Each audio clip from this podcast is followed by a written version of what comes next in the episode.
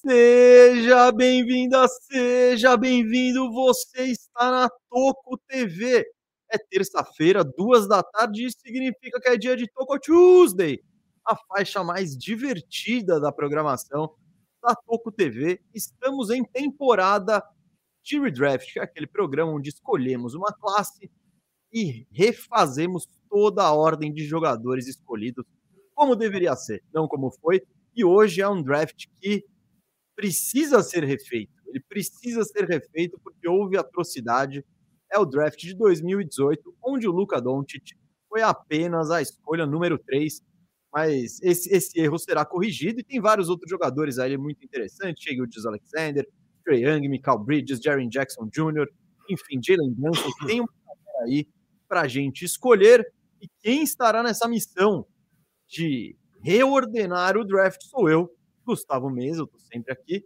E quem estará, está aqui comigo, deixando algumas pessoas no chat já apreensivas, é ele, Rafael Cardone, ô Firu. E aí, Firu, beleza? Fala, galera, beleza? Que satisfação imensa, redraft na área. Vamos que vamos. Que hoje vai ser bom. Hoje, ó, acho que é a melhor classe de todas até agora. É essa. É, é melhor. É porque também já tivemos mais tempo de quadra de todos esses caras, né? Também, né? Ah, mas a do ano que Não, vem, eu... de 2017, vai ter mais tempo ainda e vai ser pior. Não, tudo bem, tudo bem. Eu tô falando que é porque, como a gente tá vindo da mais recente e voltando no tempo, muitas classes a gente não. Você, você vê o cara jogando um ano, dois anos tal. Aqui claro. São cinco temporadas, os caras têm no mínimo 24 anos, então já dá para ter uma noção maior de quem são esses jogadores ali. E, claro, conforme vá passando o tempo e voltemos mais no tempo, vai ter mais evidência ainda da carreira de todos os jogadores. E a gente espera chegar um dia em 1996 no draft do Kobe Bryant. E ali, ó. Então, vamos voltar muito no tempo, mas hoje, hoje é dia de 2018. Sem dúvida. É, a classe. A classe, por exemplo, de 2021 1, a do Cominga. Pode acabar sendo melhor até que a de 2018, mas Pode. hoje não dá para falar isso, mas acho que é a única também, viu mesmo? As outras classes, mais difícil. Essa aqui provavelmente é a melhor dos últimos seis anos, aí, cinco, seis anos. É, eu acho que é por aí, acho que é por aí. Tô de acordo. Boa. Muito boa. Firu, então vamos fazer essa missão aqui com a galera. Ó, é, lembrando que a Toco Tuesday, a gente tá aqui de casa fazendo a live. Está no ar, significa... tá no ar. Pô, tamo, né? Lógico que tamo. Beleza, porque aqui eu recebi um aviso de erro que o YouTube não está recebendo. Eu acho que ele tá recebendo. Manda alguém no salve no chat só para deixar o Firo mais ah, tranquilo. Ah, os espectadores estão enfrentando o buffer. O tá Warren buffer? buffer. Tá, tá, tudo bem, tá tudo bem. O Otávio falou que tá tudo bem. Fechou, fechou. E. Enfim, Firu, o que eu tava dizendo é que a gente tá de olho no chat aqui já. Vamos, a gente vai, esse é um programa mais interativo aqui, ó. Vamos responder a galera e conversar, né? Como o Luiz Gustavo falando mesa, seu único papel hoje é não deixar Mo Bamba fora do top 15. Não nos credo. decepcione. Credo, credo. A gente já vai repassar Será que a gente tem figurinha do Mobamba? Ah, acho que por respeito o Iago deve ter feito. Por respeito a você? Ah, por respeito a esse personagem tantas vezes citado nesse programa ao longo dos anos e, né, acho que ele falou vai que, né? Mas a gente vai repassar e essa classe é profunda, hein? Tem uma galera disponível para a gente pegar. A gente vai descobrir no final, a gente vai até o pique 15 e, e vamos ver se o Moubamba aparece aí, ó.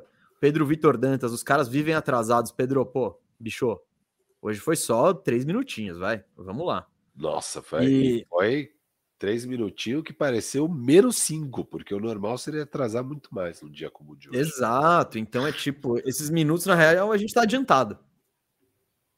A gente bateu o over-under. Essa é isso, a gente bateu o over-under, no under. A gente bateu o under. under. Isso, bonitão, bateu, o, o under bonitão. Bateu muito, bateu muito, under.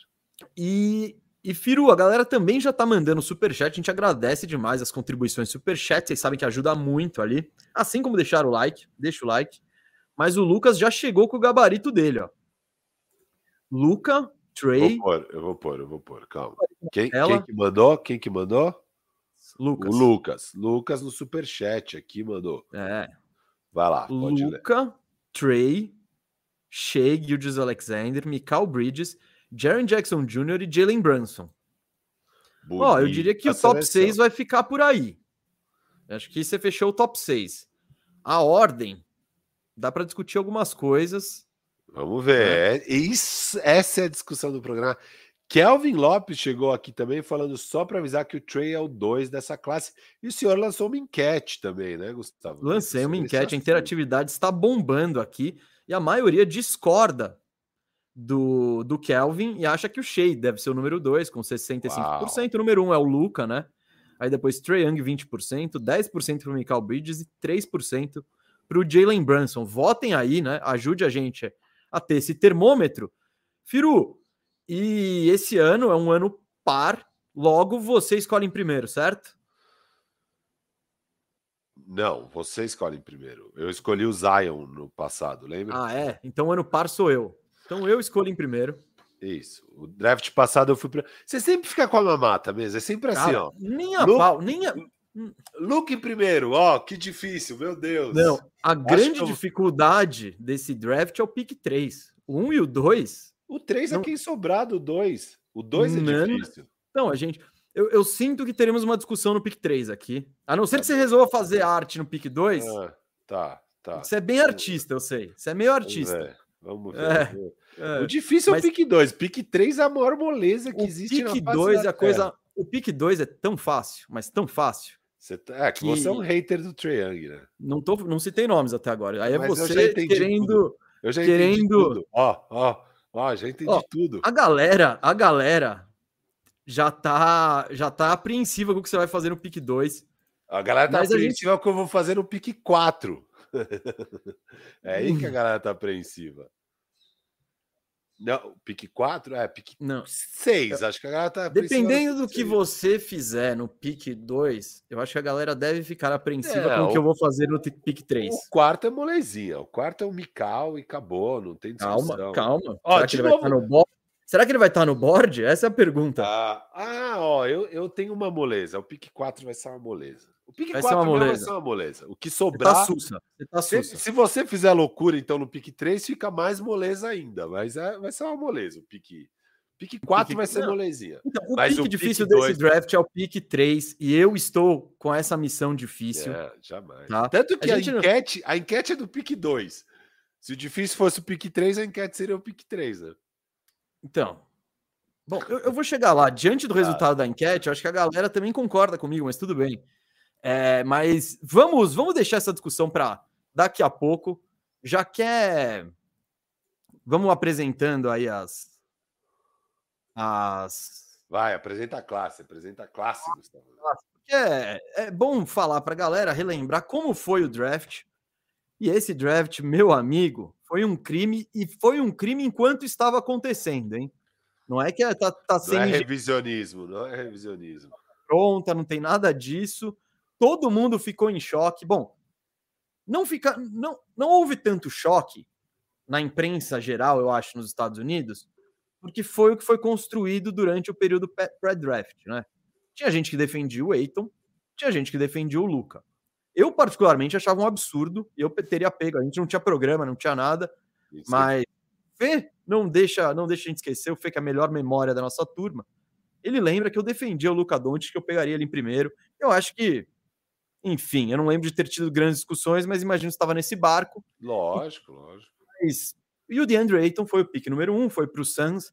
Eu acho que o Suns fez um pouco a cagada do nosso. Já temos o Booker. Seria muito legal ter um pivô aqui.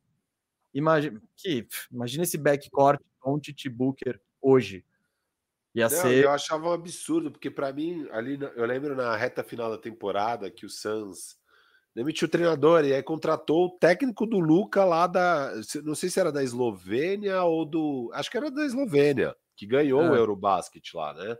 Kokorov, Koporov, alguma coisa assim. Cara, eu falei, ah, já era, é por isso, vamos draftar Luca, ainda bem, não vão fazer loucura.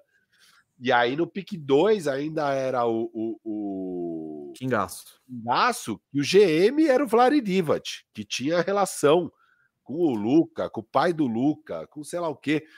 Aí parecia que, mano, beleza. Se o Suns fizer cagada, é lá, então que também tem relação, sabe? Tipo, não... É, não sei, hein? Não sei o quanto essa relação serve a Lituânia ali, porque você tá. Serve a Eslovênia, não, não, mas ele tinha uma, treta. não, ele tinha uma relação boa com o pai do Luca, parece, entendeu? Sei, ele, ele deve ter falado, ah, esse esloveninho aí não é grande coisa.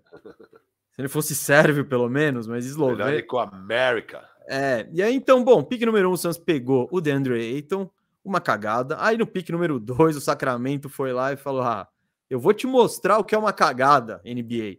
E pegou o Marvin Bagley, que muita gente tinha dúvida mesmo sobre se ele jogaria. Não é que ele também era um cara que era certeza que seria uma estrela, não. Eu lembro que na época era uma dúvida, porque ele era um grandão, meio preso no chão, aquele tipo de jogador, não era um bom defensor, não sabe se é um 4 ou um 5, era um tipo mais, não posso dizer, mais que tava ficando mais escasso entrando na NBA, Entrando em né? desuso, entrando, entrando em desuso. Em, gostei, gostei. Entrando em desuso, é, perdendo importância, ele foi virando uma máquina digital. Ele era uma, uma máquina. Lá, Marcos Aldridge ali caindo em desuso, perdendo. Ah, se você botasse o Bagley ali no começo da década de 90, ia ser legal para ele. É. Mas nessa época, em 2018, enfim, de fato havia dúvida se ele é, corresponderia na NBA. Ele não correspondeu, mas foi o pick número 2 do Sacramento Kings. E aí, na terceira posição, o Atlanta Hawks tinha a chance de pegar o Luca Doncic, mas eles falaram não. Eu prefiro o Trae Young. E aí, o que, que eles fizeram? Eles fizeram um trade down do pick 3 para o pick 5 e de quebra ganharam um pick no ano seguinte do Dallas, que foi um negócio da China. Esse pick virou o Cam Reddish, que já rodou 312 times ali desde então. Nem apareceu no nosso último redraft de 2019. Então, não dá para dizer que foi um bom negócio do Atlanta e foi um golaço do Dallas Mavericks que subiu, aproveitou a situação, pegou o Luca em terceiro. Aí em quarto, todo mundo sabia que o. Por que, que rolou esse trade down, né? Todo mundo sabia que o Memphis não ia pegar o Trey Young. Ou... Talvez eles pegassem o Lucas se rolasse uma maluquice, mas eles queriam o Jaren Jackson, que era um ala de força ali, que, bom, enfim, defensor, da toco, teoricamente arremessa de três, aquela coisa. Pick 5, Trey Young pro, pro, pro Atlanta, né? Aí o Orlandaço entrou no pick 6 e ele ficou seduzido por envergadura, bloqueio e bola de três, tudo na teoria, e pegou Mobamba em sexto. Em sétimo lugar, aí, em sétimo saiu Wendell Carter Jr., que o Chicago pegou e depois mandou para o Magic na troca do, do, do Vult. Oitavo, Cleveland pegou o Colin Sexton. Em nono, aqui, Nick, você tá de parabéns, hein? Cara, nesse draft eles conseguiram errar tão feio, cara. Tão, não, horrível, horrível. E também foi uma escolha questionável na época, eu lembro. Mas eles pegaram Kevin Knox em nono. E aí, olha essa sequência, né?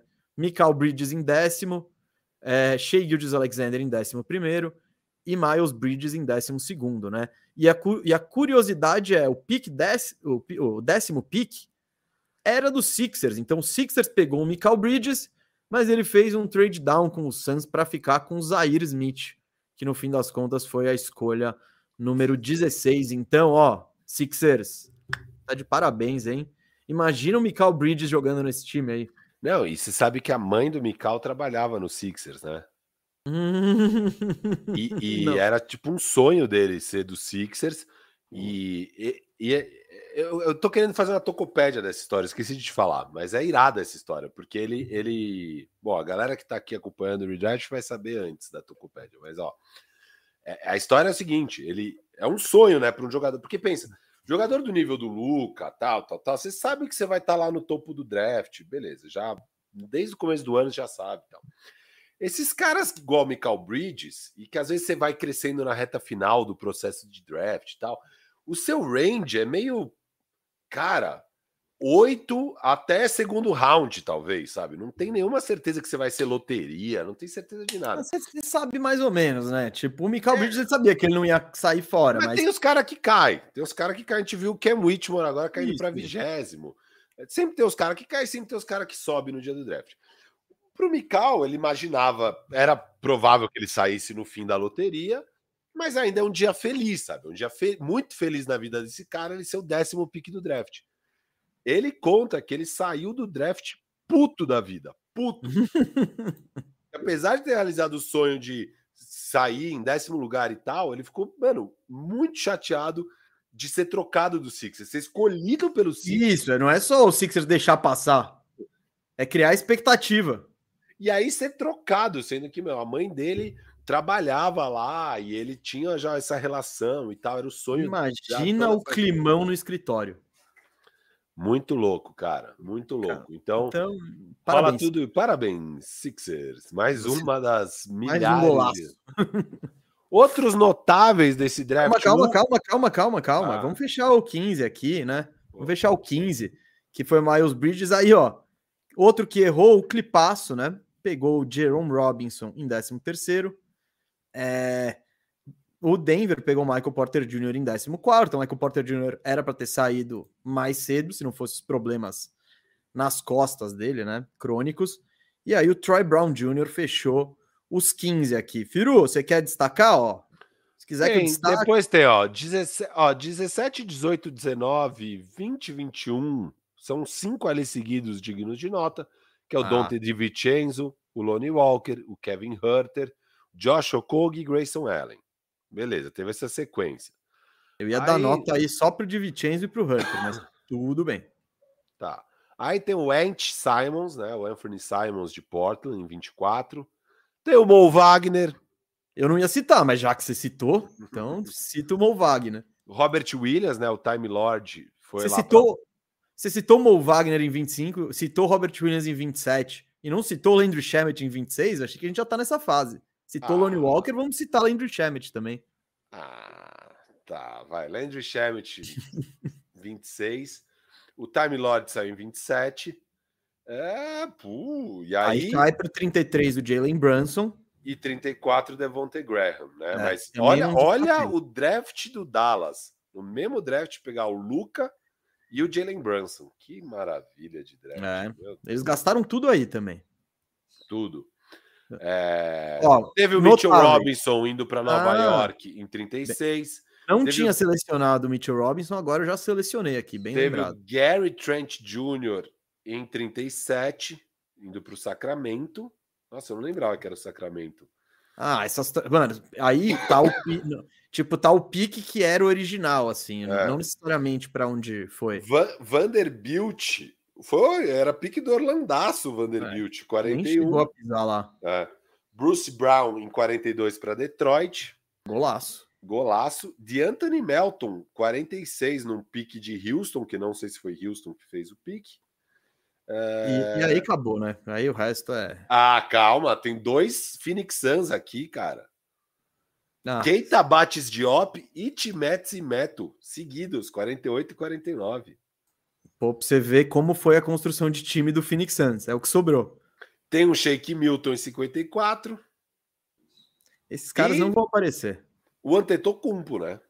O Costa, o Costa. Antetokounmpo em Ah, que esse aí também falou, mano, deixa eu pegar aqui, vai que ele quer vir para cá, a gente já, já joga um, pica-fumo aqui de, ó, temos Costas, hein? Se quiser vir para cá. Mas esse é o draft, é um bom draft, ali vários, falamos muito mais caras do que serão selecionados, né? Uh, vamos até o 15, gente. Vamos até o, até o 15. E é isso. Firu, o pique número 1 um é meu. Já podemos começar aí a escolha? Você quer dizer mais alguma coisa? Quer criar um suspense? Quer ver se tem superchat? Tem su suspense tá criando superchat. Vai ser difícil criar um pique número 1. Um. É, suspense para esse pique número 1. Um. Vai ser difícil. Vai ser difícil. Firu, expõe o superchat do Vinícius na tela aqui, por favor. Antes da gente começar. Galera tá chegando. Ah, não, não. Deixa isso para a hora que sair um, um, dos dois. Deixa isso para a hora que sair um dos tá dois. Tá bom, tá bom. Vai, então, ó, pique vai. número um. No redraft de 2018, eu vou continuar fazendo o que eu teria feito no dia, que é, bicho, escolhe o moleque de, de 18 anos, de 19 anos, que tem dois metros, é um armador e já foi MVP da Euroliga. com 17 anos, foi campeão do Eurobasket. Esse cara sabe jogar basquete, fica tranquilo. Não fica preocupado com se o físico vai traduzir na NBA, bababá. É, não, não precisa, não precisa. Porque ele já tá jogando na Europa contra. Ele é tipo, tipo, ele é o melhor jogador do Real Madrid, que é com talvez o time mais rico anos. da Europa. Então, bicho, ele já tá se mostrando com em um nível de dificuldade muito maior do que o basquete universitário. Está jogando contra adultos. Tá todo mundo vendo o Eurobasket, o que tem, o, a Copa do Mundo que tem de jogador que você nunca ouviu falar, que você fala, caramba, pô, hein, esse cara é bom, hein? Nossa. Mano, esses caras estão tudo na Europa. Então é contra esses caras que o Luca tava jogando com 17 anos e sobrando. Então, é...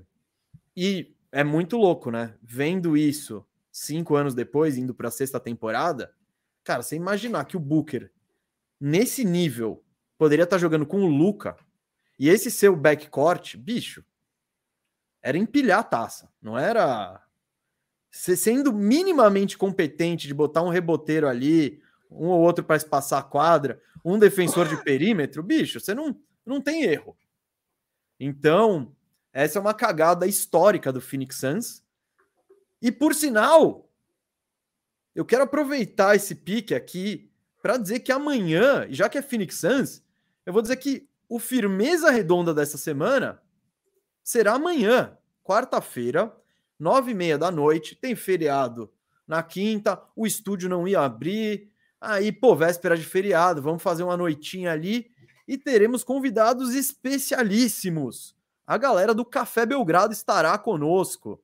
O Nepopop, o Guilherme Tadeu, todo, eles estarão na live conosco a, a, a partir das nove e meia. E eu lembrei disso do Suns, por quê? Porque o, o Lucas Nepomuceno é torcedor do Suns, então esse cara deve. E amo o Luca, né? Então ele deve sofrer com isso até hoje. Então já fica o recado. É amanhã, hein? Se quiser ver na quinta, tudo bem, pode ver, mas vai ser ao vivo amanhã à noite. E, e é isso. Uh, Firu, falar o quê, né? É o Luca.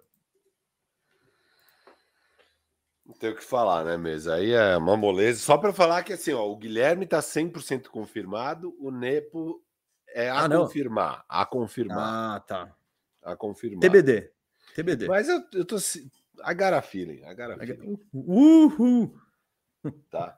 É... Mas da hora, tô feliz que vamos fazer finalmente, finalmente o crossover. Finalmente. Meu Deus do céu. Estamos tentando, hein? E vem crossover, viu, galera? É sequência crossover agora, viu? Fique esperto. Vai ser. É, é, o Jason Williams aqui. Essa vai ser a programação Jason Williams, Kyrie Irving. É o que vem de crossover na Toco TV. Vocês aguardem as próximas semanas, hein? É isso. É... Beleza. É...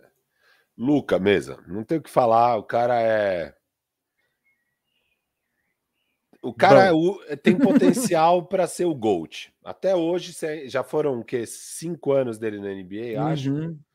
Você ainda olha para ele e fala, cara, esse cara pode ser o GOAT. Tipo, é, esse é o nível do Luca Doncic. Ele é, é um é jogador... Óbvio que você não aposta nisso, mas não, você vê que dá. Não Exato. aposta, mas ainda dá. Ainda tá na mesa, ainda tá em jogo. É, é esse título Com certeza. Cara. E ele é um, acho que provavelmente o único para mim jogador na NBA que tem essas cartas na mão ainda, de poder jogar esse jogo. Nenhum outro jogador que está em atividade tem essas cartas. O Jokic, Agora... o, o Jokic daqui a cinco anos, pentacampeão, ele vai vir aqui do futuro e te. Não, o Jokic não, não dá, não dá. Não Cara, dá para é ser o, o, Ele tá na gol. timeline. Não, não. Ele ganhou o primeiro título com 27 ali. Ele, mano, ele tá na timeline. É que ele vai precisar de um rendimento cabuloso. É. Não. É porque se ele fizer o que ele fez, esse ano ele sobrou e foi campeão e tal. Então, óbvio que você ser o GOAT é muito difícil. Você vai ter que ter pelo menos, sei lá, quatro títulos. Um... Mas aquela coisa, se ele emendar ah, um three-peat, tá porra. Eu vou, eu vou, deixar, eu vou deixar sonhar. Dá para sonhar. Com, com dá para sonhar, não dá? dá? Tudo bem. Dá para sonhar. Deixa ele sonhar. Que dá para sonhar, dá para sonhar. É, é, mas, enfim. Os únicos dois, então. Os únicos dois. E então, assim, pô, especialíssimo, óbvio. Primeiro, o cara é um gênio, o cara vai para onde ele quiser na quadra, o cara tem uma visão absurda, uma leitura de jogo absurda, um QI de basquete absurdo. O passe dele é perfeito, o cara é um gênio, arremessa bem pra caralho, é clutch. É, só podia ser um pouquinho melhor na defesa, se dedicar um pouco mais na defesa, né? Ele podia se dedicar um pouquinho é, mais na defesa. Cortar, e acho que esse é um, um pouquinho o shape. Isso, é, é um pouco o caminho natural da evolução para ele conseguir ser imparável, assim, um cara que realmente leva o time ao título, assim. O próprio Jokic é... demorou uns anos para entrar no shape, tá ligado? o Felipe Curatomi tá me produzindo o LeBron saiu da chance de ser GOAT. Não, é que para mim o LeBron é o GOAT, é tipo, por isso, não, para quem o LeBron não é o GOAT, o LeBron obviamente deveria estar na conversa, que para mim ele já é o GOAT, então. Por isso que eu tô falando dessa maneira, tá? O, o Pinho. É, o Felipe Curatomi, vulgo Pinho Curatomi, que é o nick dele lá na Twitch. Então, por isso essa intimidade maravilhosa com Felipe Curatomi, monstro sagrado. Tamo junto, Pinho. É... Bom, mesa, pique 2. E é a hora difícil, porque eu realmente acho que é um nível parecido e que dá para ir para os dois lados. Eu não acho que é errado escolher o cara que eu não vou escolher. É... E, e, eu não acho que é errado. E eu fico dividido, eu fico até com dúvida. Eu não sei quem vai ser melhor desses dois. De verdade, eu não sei quem vai ser melhor. Eu não sei se o Trae Young vai ser melhor que o Shea ou se o Shea vai ser melhor que o Trae Young. Para mim é uma dúvida legítima hoje. Tem claros aspectos onde um é melhor que o outro no jogo. É... E hoje, cara, é meio bizarro. É, não, é, é, é, difícil. Você tem que ir pegando o que você quer como critério de desempate. São dois caras muito talentosos, dois caras que conseguem carregar um ataque.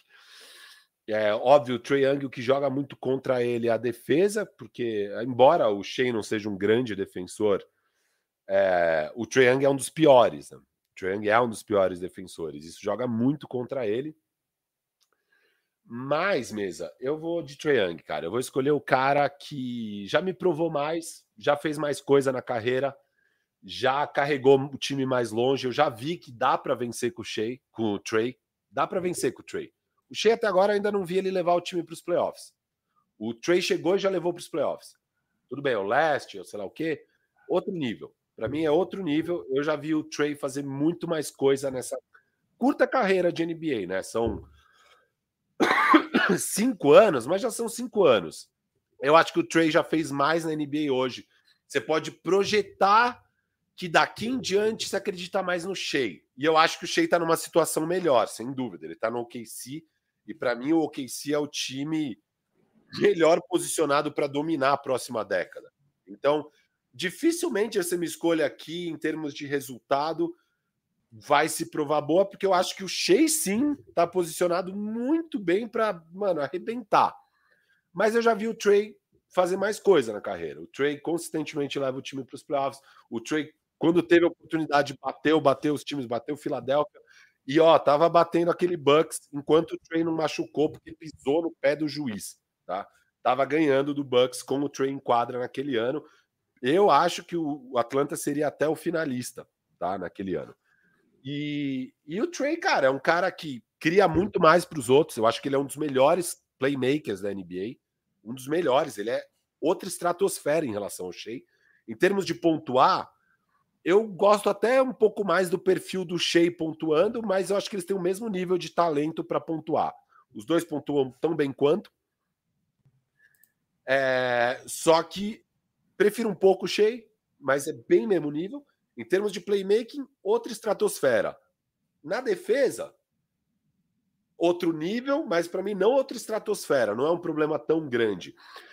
E eu, eu acho que o, o Trey é mais completo mesmo no ataque, cara. Ele é, um, é ofensivamente ele é uma máquina mais completa e que já se provou mais. Eu acho que daqui uns dois, três anos a gente, eu, a gente vai fazer esse redraft de novo, daqui três anos.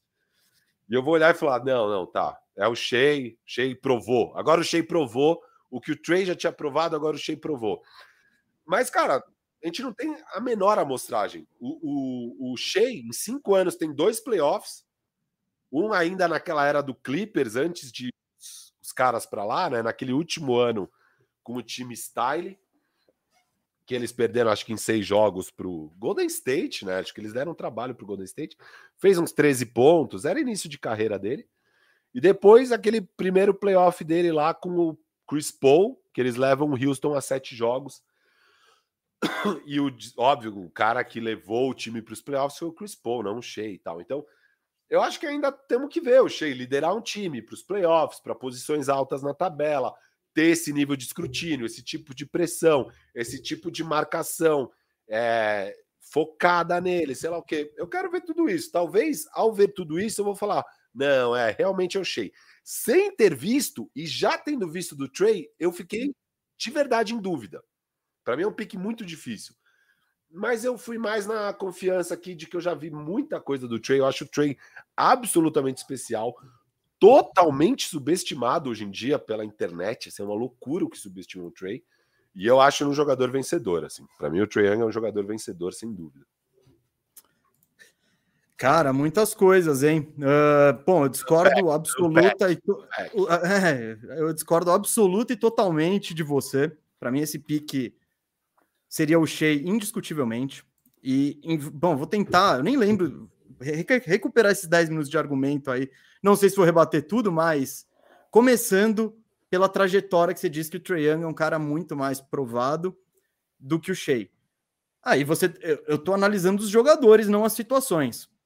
Uh, o, o, o Shea e o Jus Alexander, o primeiro ano que ele chegou na NBA, era um time competitivo e ele, como novato, teve bons playoffs, quase 14 pontos de média, chutou 50% de 3, 47% de quadra. Ele era, evidentemente, um role player, mas era um novato contribuindo positivamente para um time nos playoffs. Eu acho isso bom. Daí ele vai para o OKC, que é um time que em nenhum momento tentou colocar ele em qualquer posição de competitividade. Pelo contrário. Sim, sim, eu falei. Tirou ele das situações. Quando botava ele, o time ia bem. Aí os caras arrumavam uma lesãozinha.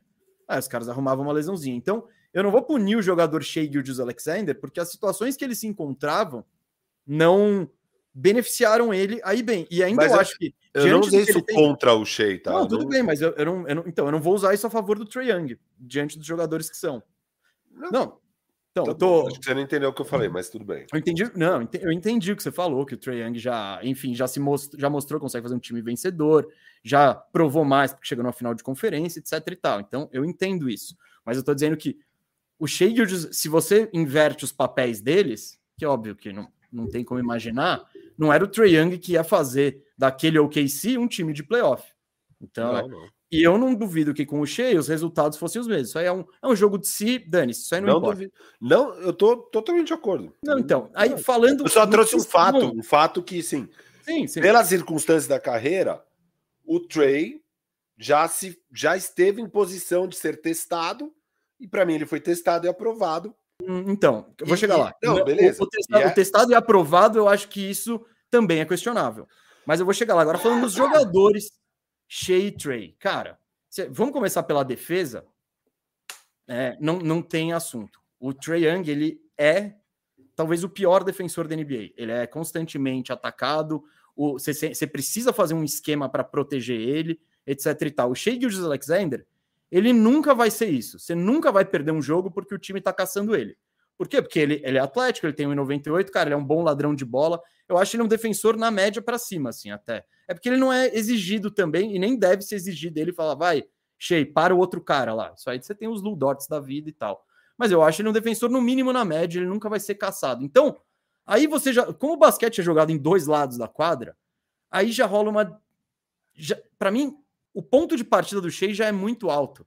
Você falou que o Trae Young ele teve, ele se provou nos playoffs e de fato ele foi muito bem nos playoffs com, com que ele chegou, levou, eliminou os Sixers, levou o Hawks para a final de conferência, etc e tal. Mas também está ignorando os últimos, do, os últimos dois playoffs, onde ele foi ah, absurdamente caçado e explorado nas séries contra o Miami e contra o Boston. É, foi, foi uma estratégia de ambos os times. O Miami colocou ele numa caixinha e ele não produziu nada. E contra o Boston foi aquela irregularidade monstra. E quando o, o queridíssimo John Mazula falou: Meu, e se a gente explorasse isso e botasse o Trae Young em pick and roll? Cara, foi quando o Boston desandou e ganhou a série. Então, eu acho que isso tem que ser levado em consideração.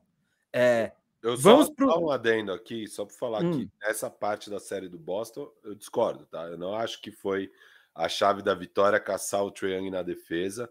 Eu revi os, os, jogos, eu não acho de verdade que foi isso que aconteceu, tá? Mas beleza. Só... Sim, é, ah, eu acho que em vários momentos você pega as posses de bola decisivas do último jogo, ele estava envolvido em, to em, todas as, em todas as jogadas e o Hawks estava tentando fazer alguma coisa dele não ficar com mismatch, porque era bloqueio, o Trae Young, aí iam dois no cara da bola até o Trae Young tentar se recuperar, e nisso o Marcus Smart ficou livre várias vezes e conseguiu ser um playmaker, claro, com muito espaço, mas então eu acho que defesa é um o Shea está muito na frente. Agora, Jogador, o que, o que são esses jogadores? Eu prefiro muito mais você ter um Shea no time, que ele pode jogar com a bola, ele também joga sem a bola, ele é um dois, ele, você pode botar vários tipos de escalação ao redor dele, enquanto o Trae Young, ele vai ser sempre um point guard, um um baixo, que você, você vai ter que dar um jeito de tentar compensar isso. Eu acho o Shea ele mais universal e encaixável.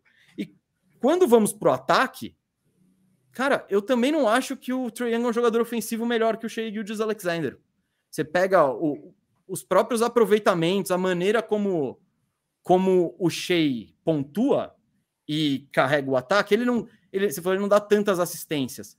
Ele também não fica tanto assim com a com a bola, sabe? O Trae Young é tipo, é a bola na mão, a bola na mão, ele faz muito, faz muito, e aí ele solta e o cara faz a cesta. Se ele tá sem a bola, ele não faz nada. No OKC, a gente vê o Shea Gildes Alexander sendo ativamente, jogando ativamente sem a bola.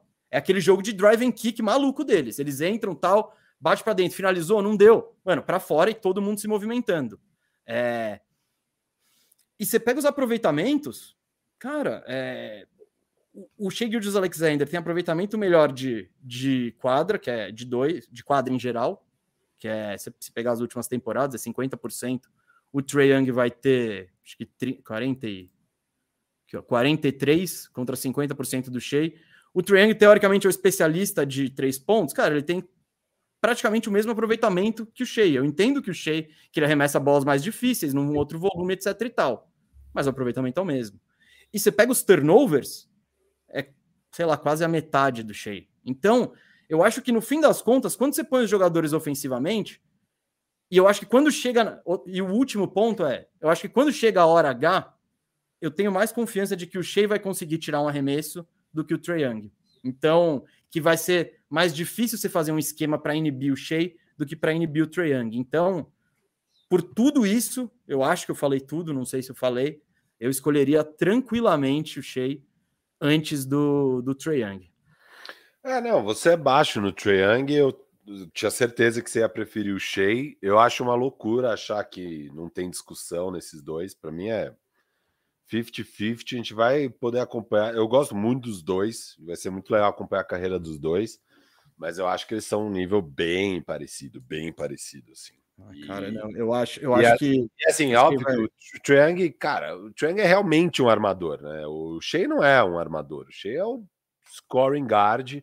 Ele é um é... dois, ele é um dois clássico. Exato, o dois clássico. Então, nessas, ah, o Trey não joga sem a bola, mas o trabalho do armador é ter a bola, sabe? O Mais ou menos. Tem que ter é, a bola. É iniciar o ataque.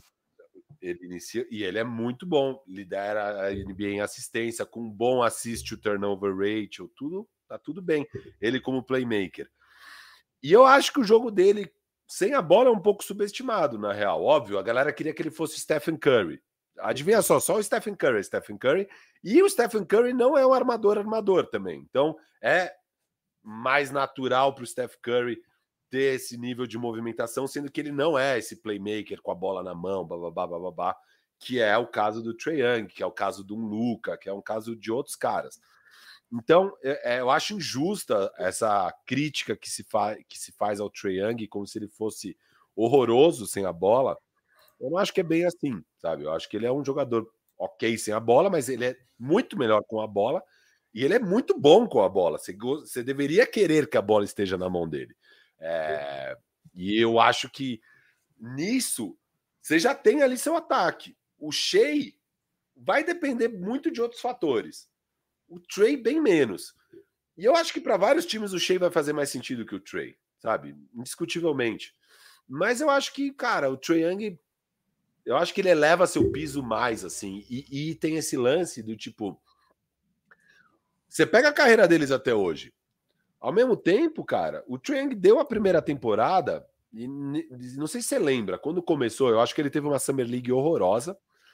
A galera ficou, tava cheio de dúvida em cima do Trae Young, tinha bastante pressão e muita dúvida. E aí, na metade final daquele primeiro ano, ele começa a arrebentar. Ele teve uma temporada incrível na segunda metade, tal e tal e tal. E ele foi tão bem, começou a fazer o Atlanta ganhar e tal, que ele faz o que essas superestrelas fazem, que é meter pressão no front office. Maluco, você tem Trey Young. Bora acelerar essa timeline, bora sei lá o quê, bora sei lá o quê. O Shea pôde ficar cinco anos de boa. Isso não existia com o Trey Young. Nunca existiu. No terceiro ano de Trey Young já seria um fracasso se não acontecesse tal e tal coisa. O Shea tá aí de boa, não pega o playoff, tá tudo bem. Agora é o ano, agora é o ano. Então, assim, eu acho que o Trey até hoje já fez muito mais coisa na NBA. E se mostrou uma super estrela já muito antes. E agora o Shea tá chegando nesse patamar e chegou. Vamos ver o que o Shea faz agora que chegou nesse patamar. É isso que eu falei. Talvez você pode falar que não foi culpa do Shea, sei lá o que, sei lá o que. Beleza, eu até concordo. Mas o que eu quis dizer com provado é pode ser circunstância, mas as circunstâncias existiram e isso aconteceu. E o Trey se provou. Para mim, o Trey se provou e eu acredito muito no Trey. Eu espero poder que agora que as circunstâncias estão aí para o Shea ser testado, espero que ele também seja aprovado e eu acredito que vai ser, tá? Eu acredito pra caralho no Shea. Eu acho ele fantástico. Ô, Mesa, tipo, isso facilitou seu pick 3? Vai ser o Shea, então, né? Tranquilo. Pô, evidentemente. Não, então, é só, é só esse, do, se provar, Firo, é só isso que. De, desde a final de conferência foram dois playoffs que ele eu até puxei os números aqui de aproveitamento. Contra o Miami, ele chutou 32% de quadra. Não, foi muito ruim aquela série. Aquela, seis aquele... turnovers, seis assistências. Eu toquei então, com o cara ter um playoff ruim. Um playoff ruim, tudo mas, bem. Mas o seguinte contra o Boston, não, meu, o Boston tava 40%, não foi. Foi muito irregular. Ele teve um jogo excepcional, que inclusive eu fiz, isso foi muito engraçado. Foi aquele jogo que ele meteu o game winner na cara do Al Horford. Sim. Mas daí em diante, o Boston, cara, o Boston bot... achou uma solução para ele. Então, é, é, é, um pouco, sabe, meio Harden. Uns jogos foda, mas eu quero ver manter, mano. Eu quero ver segurar. Então, o Trang, de fato, ele se colocou essa pressão e tal e tudo mais, mas eu não vi uma evolução dele desde então, desde aquela série. Para mim, ele é exatamente o mesmo cara. Ele não adicionou coisas para o jogo dele. Ele não, não, sabe? Os times ficaram mais sofisticados para marcar ele e ele não achou tantas as, as alternativas, enfim. E, e, e, aquela coisa, o Atlanta não é um time ruim, eu acho. O Atlanta é um time bom, tem bons jogadores em todo. Tem ótimos role players ali, jogadores que, se, se fizer um leilão ali no Atlanta, você vende tudo, tá ligado? Então, sei lá. É... E o Shea, de fato, é um time que. ele é o veterano. Todo o resto é moleque, né? Então agora que ele vai. Eu diria que o time do OKC nesse ano que passou era provavelmente melhor que o do Atlanta. Mas um time, tá bom, mas todo mundo aba... a gente tá, não, tudo bem, mas e o tá desse tá... ano é bem melhor que o Atlanta esse ano. Porque sim, porque vai ter o Chat Holmgren e tal, essa galera que se provou, mas se for ver é muito molecada. E a gente vê agora na no, no, na Copa do Mundo de basquete e tal. Cara, experiência faz diferença. Tipo, aquela coisa, o Jalen Williams, mano, tá, o Jalen Williams não, mas você pega um exemplo, o Jalen Williams, pô, ele vai ser melhor do que. É que ele já é melhor que qualquer jogador do Atlanta, né? Mas. Dos outros. Do. DeJounte Murray, vai. Você pode falar, mano, DeJounte Murray hoje é melhor que o Jalen Williams.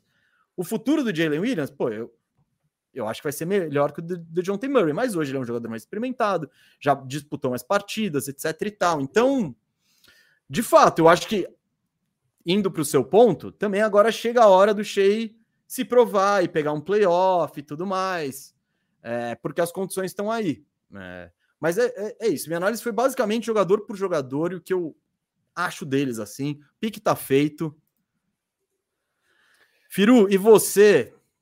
Ah, agora você vai escolher o. Faz, faz, faz, oh, faz sua parada não. aí. Do, do your thing, do your thing. Tá, tá, porque você Tô até curioso aqui. Tô até curioso com você. Não, para mim esse pique é molezinha. Pique 4 é molezinha. É um role player de elite, uma estrela no seu papel. Eu não compro essa ideia aí por causa desses últimos quatro meses que ele pode ser o número um, que ele pode ser uma estrela. Não, para mim ele é um role player muito bom. Vimos isso. Agora que ele foi estrela, não conseguiu ganhar uma porcaria de um jogo. Eu imagino que vai ser isso enquanto ele estiver nesse papel. Não vejo a hora dele sair desse papel, dele ser trocado logo e ir para algum time ser o terceiro cara do time, sabe? Essa coisa. Que é o Mikal Bridges. Eu sempre gostei muito do Mikal defensor de elite, elite, elite, dos melhores defensores da NBA. Já podia ter ganhado o prêmio de defensor do ano. É, deveria ser todo ano All Defense First Team. Bom chutador, jogador inteligente, ataca bem close-out, é, consegue criar o próprio arremesso. É muito bom, cara. É completo. Um cara sem muitas falhas e mais que não é essa superestrela que agora talvez estejam começando a imaginar que ele é. Ele claramente não é. Acho que, inclusive, no Phoenix Suns, nos momentos de pressão, que precisaria um pouco mais dele, não teve. Tem um pouco de treinador, um pouco de sei lá o quê, um pouco daquilo, mas eu não acho que ele é esse cara. Ele tá claramente vários degraus abaixo desses três que estão aí. É outro patamar de jogador, mas é um jogador incrível. Eu amo o Michael Bridge, sempre amei lá atrás, quando o Phoenix Suns ainda era bosta, ele era um queridinho do Firu. É um original queridinho do Firu, Mikal. Então, gosto muito dele e coloco ele aqui em quarto. Firu, eu acho que existe uma discussão sobre Mikal Bridges no terceiro pick. Calma, calma, calma. Vou fazer meu ponto. Vou fazer meu ponto, vou fazer meu ponto, vou fazer meu ponto. Tô de acordo com você que ele não é uma estrela, que ele não vai ser uma super estrela, o cara que você vai falar, vai, Mikal, me ganha uma série de playoff. Eu acho que ele não vai chegar lá. Por outro lado, ao contrário de você, eu gosto que ele esteja nessa situação, pelo menos agora, para desabrochar, porque ali naquele Phoenix Suns, ele tava, mano, ali numa caixinha. Ele tava no, tipo, olha, você vai fazer isso, isso, isso. Tem muita gente para ficar com a bola na mão. A gente já tem o Booker, já tem o Chris Paul, sabe? É, tem o Aiton que quer os arremessos dele, então você vai marcar, cortar e chutar livre de três, beleza? Beleza eu gosto que ele tenha ido para essa situação do Nets, onde ele precisa ser forçado a assumir um papel mais protagonista. Não porque eu acho que ele vai um dia virar o MVP da liga, ou um dia ele vai virar pô, o cestinha tal, e, e ficar batendo final de conferência, não é isso. Mas é porque eu acho que vai ajudar a desenvolver o jogo dele. E tem uma coisa que você falou, ele já é um defensor de absolutamente elite. Tipo, é o cara que qualquer, qualquer ele entra em qualquer. Ele seria titular de qualquer time da NBA hoje. Qualquer time, qualquer time. Você não acha um time da NBA que não tem uma vaga para o Michael Bridges. Por quê? Porra, porque ele é um puta defensor, ele marca da 1 a 4, ele arremessa de 3, ele fecha o closeout e agora ele ainda, você ainda tem a esperança de que ele vai meter uma bolinha ou outra isolado e tal. Então tem vaga para ele absolutamente todos os times da NBA, qualquer situação, ele se encaixa. É perfeito você ter um Michael Bridges e botar nessa situação. Então, eu concordo muito que o Trae Young tem um potencial de estrela maior e, de fato, ele pode refinar essas coisas e usar o talento dele para virar um cara muito mais eficiente que, que talvez seja o melhor, um MVP, um cara. Beleza, isso existe esse mundo. Eu tô mais baixo, você tá mais alto. Mas se o Trae Young não virar isso, ele, como um role player, ele não é o meu melhor role player, sabe? Ah, mas o Trae Young nunca vai ser role player. Então, é nunca vai ser. Então, é, que nem você pega o Westbrook, você tem um teto com um, ti, um time de Westbrook MVP de estrela. Eu, na minha opinião. Eu acho que o, o Trae Young talvez seja isso, talvez não. Mas assim, ó, estamos no draft, em, te, em, tese, os times de draft são time bosta, tal, tal, tal. Sim, sim, você pega. Então, eu pegaria o Trae Young porque existe esse potencial de estrela ainda. Mas eu não, acho eu peguei que... o Trae Young, agora eu preciso de uns role players bons que complementem bem o Trae Young. Beleza. Tá... Inclusive, o Michael Bridges seria um ótimo role player para complementar o então, Agora, eles são eu peguei, Firu, eu peguei Firu, o Michael. Eu, eu pego... Sabe o que eu acho eu que ainda preciso de duas estrelas. Porque eles são, mas é que eles são opostos ainda. O Young é um jogador que só joga do jeito dele, ele é horrível na defesa, mas tem o potencial de estrela. O Michael Bridges, meu, é, o melhor defen- é um dos melhores defensores do mundo. Ele é o role player, cara, dos sonhos de qualquer time e tal. Mas é role player. En- encaixa em qualquer. Então é. Você pega sempre o pega o potencial da estrela. Não, mas... não, é nem potencial, tudo bem. que eles são hoje. Pega o Trae Young e aí você acha um Jaden McDaniel, você acha um aí eu vou te fa... Dorian Finney-Smith. Eu te um, viro a pergunta e você fala, times da NBA, agora do jeito que vocês estão, vocês podem pegar um dos dois de graça. Eu acho que seria bem mais dividido do que você imagina. Seria um 20 e 10.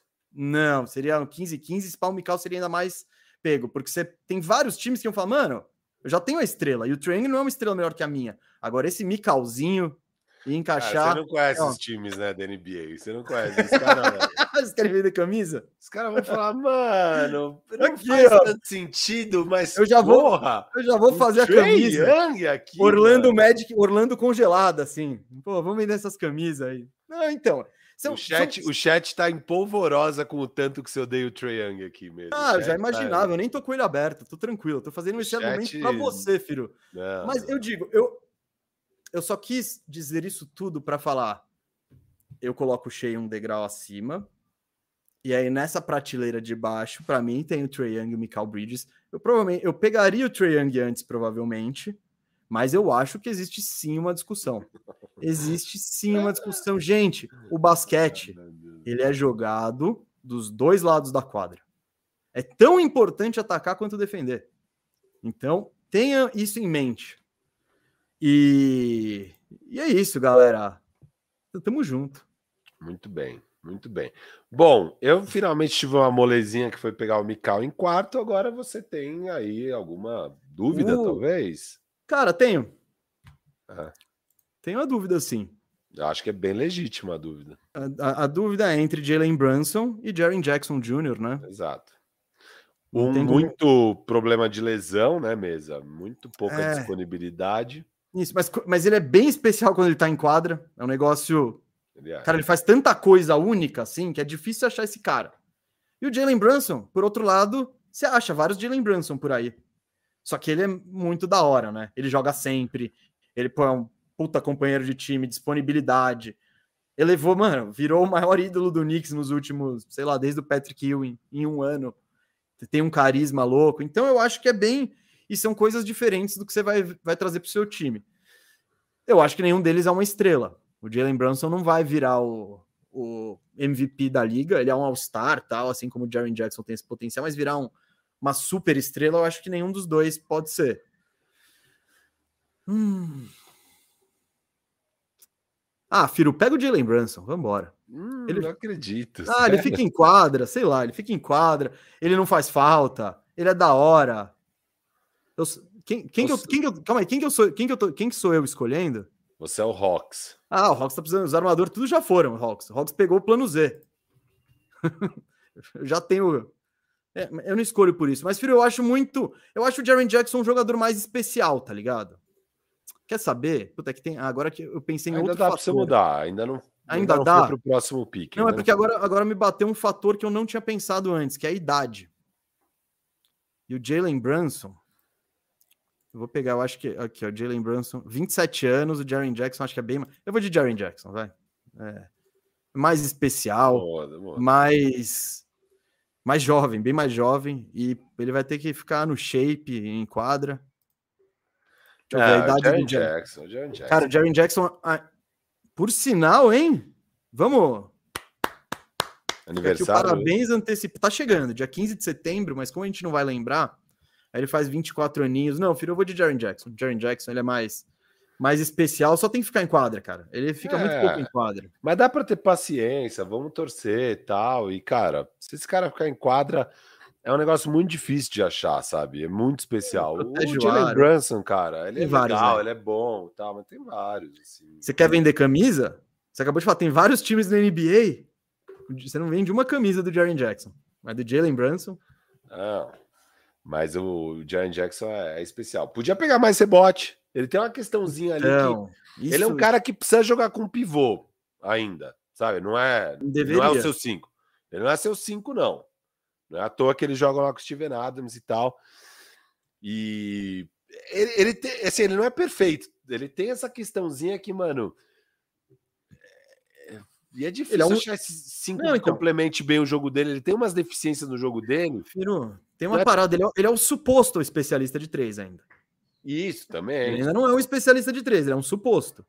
Pô, 35 na carreira, Que não é ruim, não é ruim. mas não é animal. Não é irado. Você pode falar, tá, arremessa aí, John Jackson, te deixa. Não, ele tem um volumão aqui, ó. Volumão. Na carreira, quase 5 por partida. É, tal. é que ele teve, ele teve dois anos muito ruins, né? Mas agora voltou para o 35, que é a média dele na carreira. Então, eu considero ele um 35. Então, Certo. é... Mas sim, ele é especial, Firu. É, precisa, mas o negócio do rebote é bizarro. O negócio do rebote. é, Não dá, né, cara? Esse Isso. ano foi a maior média de rebotes da carreira dele. se- 6.8, antes 5.8, 5.6, 4.6 e 4.7. O maluco tem 2 e 11. Pô, bicho, tem, tem que pegar mais rebote. né? Tudo bem que muitos desses ele tá voando para dar o toco e tal, mas não é o caso sempre. Então, precisa melhorar esses números aí, e esses números também vão melhorar a partir do momento que ele ficar mais em quadra. Que isso também é outra coisa que pesa contra o Jaren Jackson, questão física e questão de faltas. Ele nunca jogou mais de 30 minutos por jogo em nenhum ano. Então, tem, é, ele, tem, ele tem umas questõezinhas. E o Brunson, ele não tem questão nenhuma. Você sabe exatamente o que é o Brunson. É isso, eu concordo totalmente. É, O Brunson, cara, vai funcionar. E, e o legal do Brunson é que, diferente de muitos armadores que são bons com a bola, a gente já viu ele num papel totalmente sem a bola, totalmente complementar, role player e tal. Ele tava inóspito ali, ele tava, ele tava em um ambiente, ambiente extremo. Porque, pô, É. você joga com o Luca, a bola vem de vez em quando. Exato. E ele, cara, era um complemento irado pro Luca. E ainda mais, cara, pensar que é um time que. Bom, o Luca já não é um grande defensor. Ele é um cara baixinho. E o time foi uma das melhores defesas da NBA, mesmo assim. Óbvio, os outros caras compensavam. Mas você vê que dá para sobreviver com o Brunson, sabe? Tipo, não é uma debilidade tão grande. Ele é forte, ele briga e tal. Cara, ele tem muita coisa muito positiva, né? O, o Brunson, que não seria um absurdo pegar ele na frente do Jaren Jackson. Mas é isso, cara. O Jaren Jackson tem um, um O negócio. potencial, potencial, filho. É porque É. três- esses três anos fazem uma baita diferença. O Brunson, ele já chegou no que. Eu acho que hoje eles são jogadores equivalentes. Se você pensar. Eu tô curioso para ver o nosso top 50, porque é isso, cada um tem suas características e contribui bem da forma dele. Mas o Brunson, eu acho que ele já tá mais perto do que ele vai ser. O Jaren Jackson Jr., você ainda tá esperando que ele aumente o rebote dele, que ele chute um pouquinho melhor de três, e ele só tem 24 anos, né? Nesse draft, se não me engano, ele era um dos mais jovens, né? Então, tá bom, filho. E você vai de Brunson no pick 6? Ah, aí ficou molezinha de novo pra mim, né? Ó, hoje eu tô gostando, hein? Hoje tá tudo molezinha. Ah, lógico, depois você bagunçou o board. Bagunçou o board, tá de sacana. Bom, de qualquer jeito ia ser minha moleza o pick 4. Se eu escolho o Shea e você faz a loucura de escolher o Mikal, meu amigo, eu fico, pegaria o Trae em quarto, obviamente. Tipo, seria muito mole o pick 4 de qualquer jeito. Tem uma discussão entre Jalen Brunson e Trae Young. É, entre Jaren Jackson Jr. e Trae Young. Olha, essa, essa, se você forçar muito, tem, hein? Então, eu sei que você consegue criar. Vamos forçar um pouquinho? Não, não, não. Vamos Trae passar. fora do top 5. É, ia ser louco. No Orlandão, em sexto. É. Jalen Brunson é do Orlando. É bom, daí vocês iam gastar pique com Cole Anthony. Vocês iam Ah, eu queria ter o Markel Markelzinho. Eu Fultz. queria ter o Markelzinho. Dá pra jogar os dois. Irado. Irado. Mano, é irado. irado. O Markel Fultz, velho. Ele é da hora demais. Esse ano, esse ano dá pra ser um All-Star mesmo, o Markel Fultz? Ah, Cara, Você acha que o Markel Fultz vai ser All-Star um dia na vida, na vida? na vida, eu vou. Deixa, eu- deixa eu abrir aqui, ó. O, eu, cara, eu acho que over-under meio, Meio, over-under meio. 25 anos. O problema deles são. Mas é que, tipo, essa foi a primeira temporada que ele jogou mesmo, assim. É, então. Ah, eu vou pegar o over, Dani. Você tá pagando bem, filho. Tá pagando bem o Tá pagando over, over Mas se o, se o over-under for pra um e meio, Ah, eu não pego. tá. tá. Ah, eu não pego. O- Vai rolar uma, tipo, uma vez é que, cara.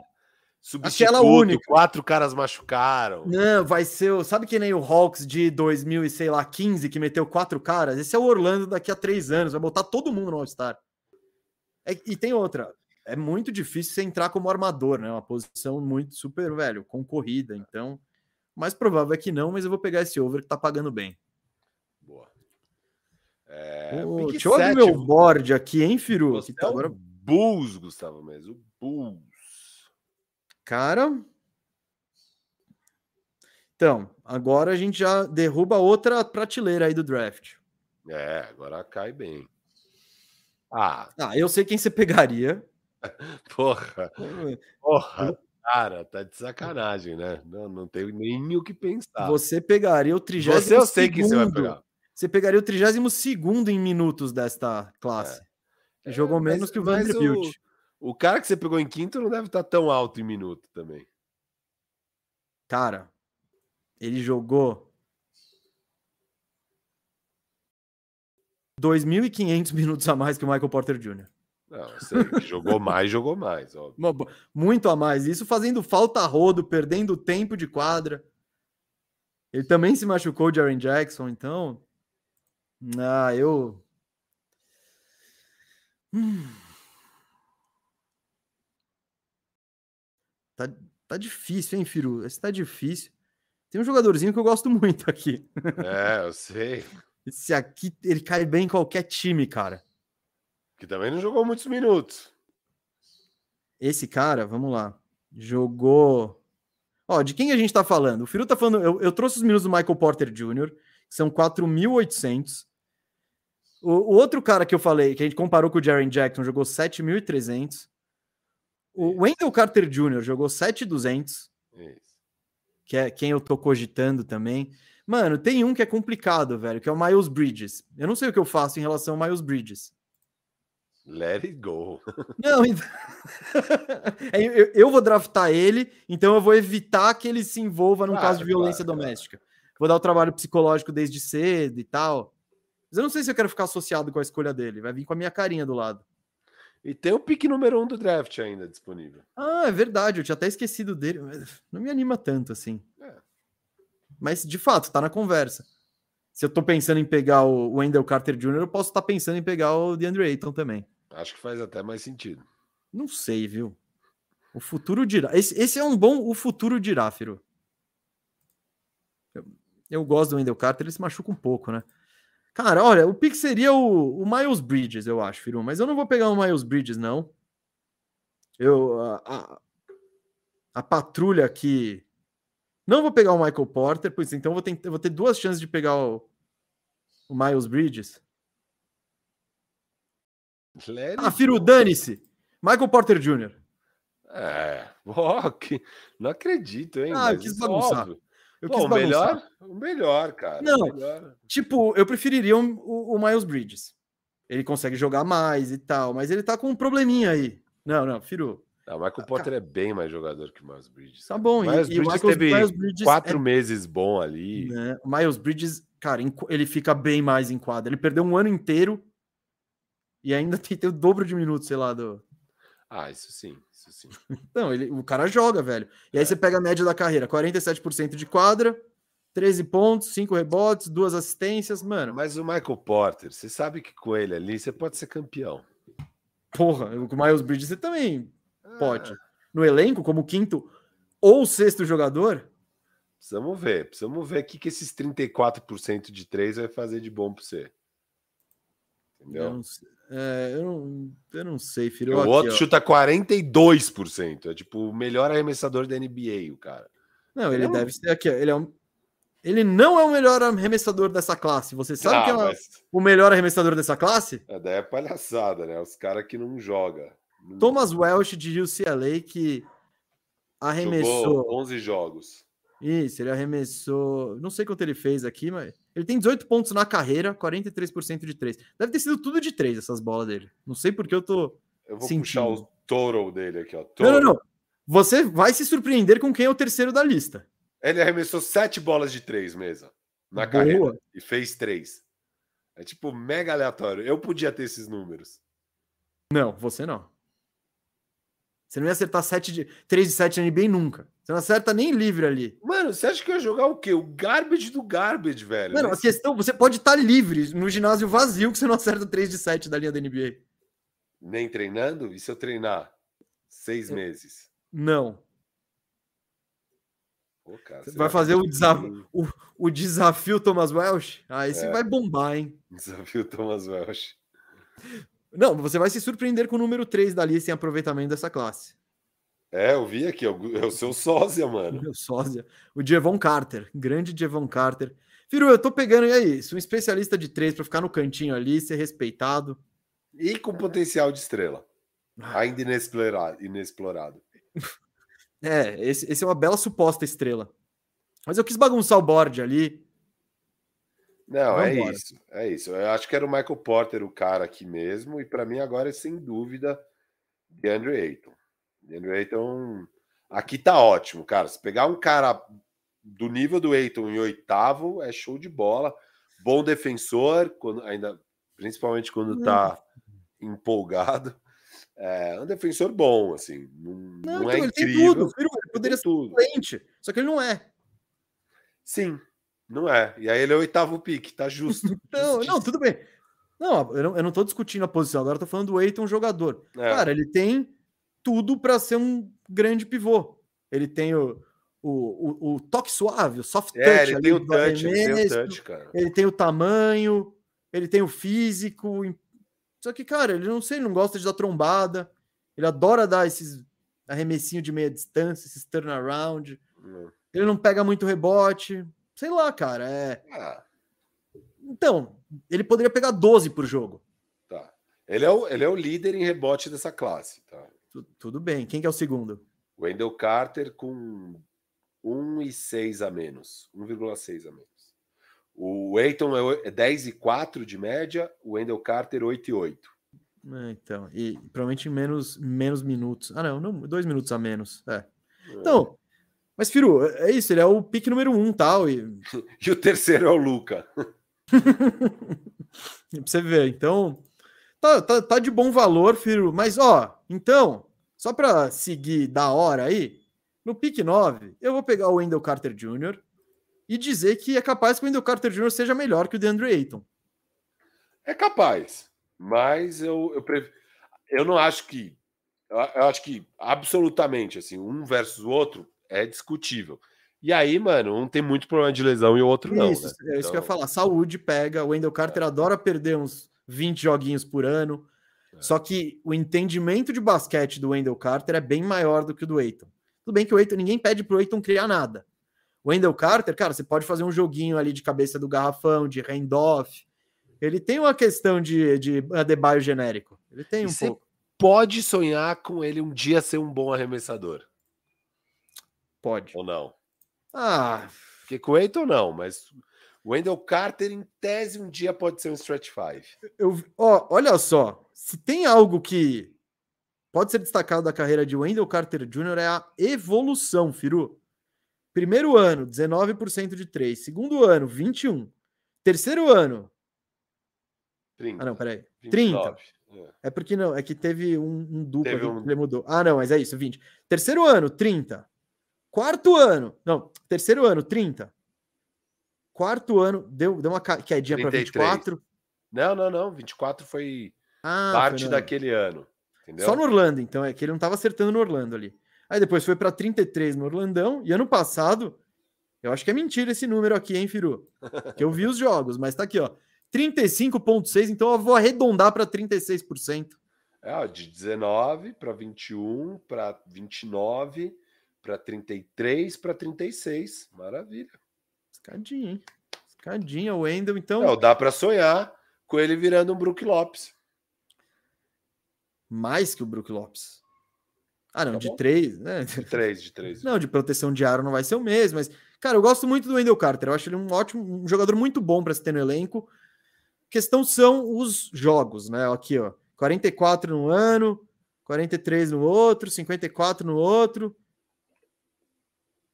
E 62, 62 no outro e 57 nesse. Então, meu, seria bom não perder tantos jogos assim. Mas eu acho que ele pode fazer parte de um bom time, Firu. É. E que contratinho ele tem, viu? Ele tem um contratinho, meu amigo. É. Ele tem. Cara. Agora começa a ficar difícil, hein? Espinhoso mesmo, espinhoso. A gente ainda tem alguns grandão. Ó, um cara que eu poderia ter escolhido, mas que consegue ser mais quebrado que o, que o Wendell Isso. Carter, É o, Time é o Lord. queridíssimo Time Lord, Robert Williams. Ele que eu tô cogitando. Ó, o que, eu tô cogitando agora mesmo? Tô cogitando. Eu o achei quem eu pegaria, Firo. Eu já achei aqui, na minha lista. Tô, tô cogitando Time Lord. Tô cogitando o Miles Bridges. Acho que agora tudo bem pegar o Miles Bridges, entendeu? Acho que agora que passou aí mais três carabão, dá para pegar o Miles Bridges aqui. É, tô cogitando até mesmo o Bruce Brown. Tô cogitando Gary Trent. Tem uns caras, tem uns caras. E aí tem os maluquinhos que eu gosto, né? Ah, não, já Vai. vai trazer os maluquinhos, não. Top Que 10 faz não vai trazer maluquinho. Faz fumaça, faz fumaça. Sabe os caras que faz fumaça? Sei. Tipo, Anthony Simons, dá vontade, eu gosto, acho que ele é legal. É, Muitas dúvidas, muitas dúvidas. É um momento difícil aqui do draft, mesa. Eu tenho A- meu cara. Tô torcendo para ele sobrar. A questão, para mim, Robert Williams é da hora. Robert Williams é zero three-point attempt em todos os anos. 0.0. 0.0. Nem aquela de fim de jogo ele arremessa. Não, sem essa, sem essa. E, mano, ele passou de 60 jogos uma vez na vida. Um ano. Não, e, e o foda é que, tudo bem, eu nunca vi o Wendell Carter nos playoffs. Será que ele jogou com o Bulls? Acho que não. Eu nunca vi o Wendell Carter nos playoffs, mas é muito complicado. Você torce pro Boston e aí você não sabe que Robert Williams vem. Né, ah, hoje ele tá voando. todos, Putz, mano. hoje ele tá mancando. Hoje ele nem jogou. Então é, é osso isso. Aquela coisa, se fosse saudável, eu provavelmente pegaria o Robert Williams até antes do Aiton. Se eu soubesse que ele, mano, ele vai me jogar o quê? 78 jogos por temporada, 28 minutos por jogo, pô, eu pego o Robert Williams antes do Aiton até. Mas, cara, porque o Robert Williams pode mudar sua defesa de um Eu jeito. decidi. Hum, Eu tenho o meu nome mesmo. quem? Eu acho que é a escolha certa. É ele que tem que sair aqui. Gary Trent Jr., cara. Eu acho que é um Uh, Jogador. péssimo. jogador confiável, é, pontua bem, arremessa bem, complementa bem os times, não é uma debilidade na defesa. Também não é um craque na defesa, mas eu gosto dele, cara. Puxa bem contra-ataque. Jogador bom aqui, sólido, décimo pique, vai complementar bem os times e tá beleza. Rich. ele. Foi. bu- Nossa, eu pegaria uns três caras antes dele. Não, não, não. Aqui é Gary Trent. Gary Trent. Não, nossa, esse aí tá de turista no top 10. Não, Entrou de turista ali, ninguém sabe. Tá Ele bom. us- tá usou bom. o nome de outra O pessoa. pra único cara que eu balada. pegaria na frente dele é o Miles Bridges, mas eu deixei pra você aí. Se quiser. Não, mas não seria meu cara, Miles Bridges É. agora. Ele, ele sobrou. Ele sobrou. E o cara que eu vou pegar agora, que é agora, valorzinho bonito, é o Anthony Simons. Pô. Isso, isso. Ele também. Esse ano, 21 pontos, 21 É. pontos de média, quase 38% de 3, volume absurdo, umas bolas maluca. Não, ele é da hora. Ele tem que ser Porra, considerado. Não, ele. Eu não pegaria o Gary Trent antes dele nunca, assim. Até porque o Gary Trent, eu acho ele também o, o fake trendy, sabe? Ele é tão- mas ele não é tão dia assim. Ele não é tão, sabe? Ah, ah, tá, pelo dia. Achei que você estava Isso. falando pelo tree. Eu falei, como Não, assim? ele- mas e também é só o tree, né? Ele não faz mais nada que não seja. Sobrou pra ele, ele vai arremessar. Não... E pronto. Ele não vai botar a bola no chão, não vai fazer bandeja. No máximo, ele faz um fakezinho e se tiver caminho livre, ele vai pra É. dentro. Mas Não, o Anthony Simons é um bom pique aqui, Gustavo. ele, ele é. ele- eu não sei a idade do Gary Trent, mas o Anthony Simons com certeza é mais jovem. Ó, o é um Gary cara- Trent tem 24, agora vai pro ano. É um ano mais velho. O Gary Trent é um Isso, ano mais isso. velho. Porque o, É que Simon- o- o Anthony o Simons era um Simons- dos mais no- jovens do draft ali. É, os três primeiros anos dele foi bem nulo, assim, ele jogava pouco tal. Até que o ano 2 e 3 ele jogava, ele não produzia, né? Aí o- ele estourou naquele ano 21, 22, temporada muito boa dele, gostei muito. E aí, ano passado solidificou ali, jogando 35 minutos, Então, é- passou é- dos 20 pontos tal. ele desabrochou sem o Dame, basicamente. né? É, só quando tinha cara- espaço. Não, então, quando tinha espaço, ele. Com o Dame é mais complicado. Você não vai jogar com os dois. É o, é o eterno problema de você ter um backcourt baixo. Você também não vai é ter. isso? Sabe o que tá É. rolando aqui? Hum, Simons contra o Gary Trent é a nossa É a nossa Trey Young versus Michael Bridges da Shopee aqui, tá? É essa treta que tá rolando, porque é um Mas... pouco assim, no décimo pick eu tô mais afim de pegar mesmo o role player aqui, que eu tô bem e tal. O Anthony Simons, em tese tem esse jogo um pouco mais de estrela e tal, mas eu acho que vai ser difícil você ter ele como um cara que joga 30 e poucos minutos e seu time ser e tá tudo Foda. bem, mas que se ele não, for meu sexto homem. Isso, ah, isso, não, eu, não, eu vejo, Eu vejo tá bom, mas tudo bem. com o papel de sexto homem da hora. E dependendo do time, ele fe... dependendo do jogo, ele fecha, dependendo isso, do outro, não fecha. Mas ele tem esse. Tá bom, mas ele tem o potencial de ganhar, sei lá, dois jogos numa série de playoff, tem, nada a ver. Tem, tipo pega que... fogo. Ele é o perfil Hero, Jordan Poole, etc. Você pode ranquear é. ele diferentes, em diferente tá, patamar, mas é aquela escolinha do 2 baixinho que não marca bem. Então, ele, ele é até meio um, só que quando ele não tem muita possibilidade de ser um, né? Quando, com o Dame, enfim.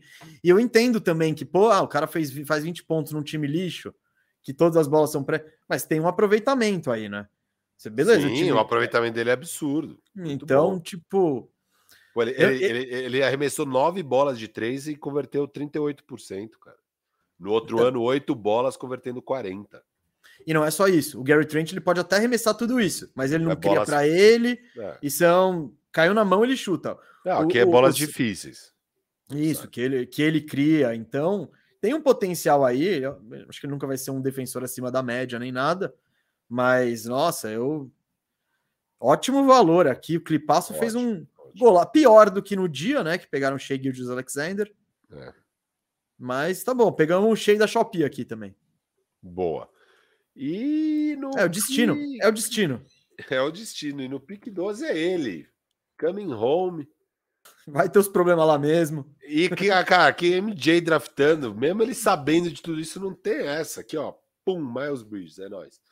Não, é isso, cara. Miles Bridges em 12 com. Primeiro que assim, a gente tá com uma visão muito do Miles Bridges do ano bom dele, né? Assim, mas não foi sempre essa maravilha também. Não, ele deu um salto. Foi, ele, ele foi considerado most improved, né? Isso, ele teve o salto no último ano, fez 20 pontos e 7 rebotes, com quatro assistências quase, uma puta produção. Aproveitamento de três não foi lá essas coisas. Começou muito bem o ano, depois caiu pra caramba. É. Então ele é um 33% aqui que na carreira 34,6 é, mas é, tem, tem talento, bom jogador, muito atlético, explosivo, um ala bom, que ele pode tem uma questão que ele jogos. é um Ele tem uma questão que ele é um 4-4. Ele não joga na 3 nem na 5, assim. Então você, é. você precisa botar ele de power forward, ele não é o cara mais maleável dentro do seu esquema tático, mas eu acho que ele ajuda muito a questão de pegar rebote, de pontuar dentro. Quando ele acertava a bola de 3, cara, eu lembro teve um jogo que, nessa temporada que ele acabou com o Magic. Só que é isso, ele teve essa temporada de 20 pontos que ele foi cogitado ao Most Improved e nunca mais jogou. Então tem. Há dúvidas. Não, principalmente comportamentais. É, mas aqui vale o risco. Décimo segundo, acho que vale o risco. Vale mais do que pegar os caras que ainda faltam aqui. Hum, Nossa, vai ficar muita gente boa de fora. Oh, esse draft dava para. Porque, ó, além dele ser foda no topo, pô, você tem Shea, Mikal, é, o Trey, o Luca, ele é profundo, velho. Ele, olha isso, a gente vai, ó, sério, dava para ir para 25 aqui, dava para ir até 25. Pô, dá, dá para ir até 60, bicho. Não, não, mas 25 com caras legais ainda, 25 com caras legais. Tipo... Uh, o, o Aleison Guts aqui mandou uma, uma opinião polêmica. Anferny também conhecido como melhor que o Ent. Gostei dessa. Esse foi um, é o melhor dos entes? É o melhor. Mas, mas ele não é um, um ente. O apelido dele é ente. O Anthony não por causa Simons? do nome. É, mas por quê? Mano, o apelido dele é ente. tudo bem. Aí você tá trazendo informação, porque no nome. Não, o nome dele. O do Anthony é Edwards deve ser ente, faz sentido ali. Uhum. Tá.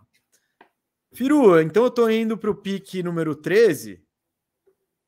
Ah, vou pegar um cara que vai ajudar o clipaço, hein? Acho que já não. Ah, eu tô em dúvida entre dois, mas eu vou. Ah, entre três agora. Mas eu vou pegar o Robert Williams mesmo. Nessa posição tá bom. Vamos ver se a gente arruma um, um médico maneiro para ele. Mas é, quando ele tá saudável, esse cara pode mudar a sua defesa. Muda, muda. Ele é especial, cara.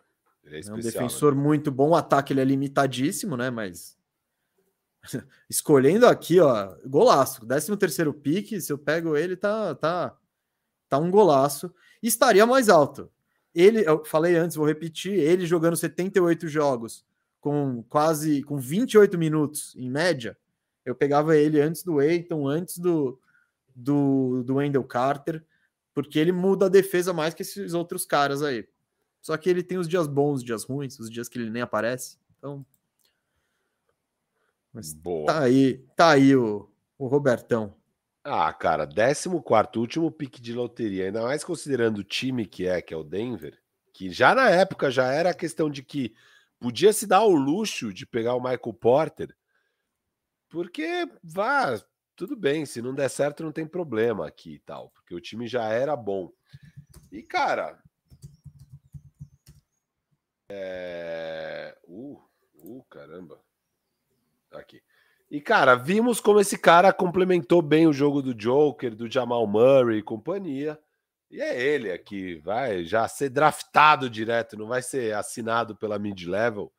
É draftado aqui, Bruce Brown, direto para Denver mesmo.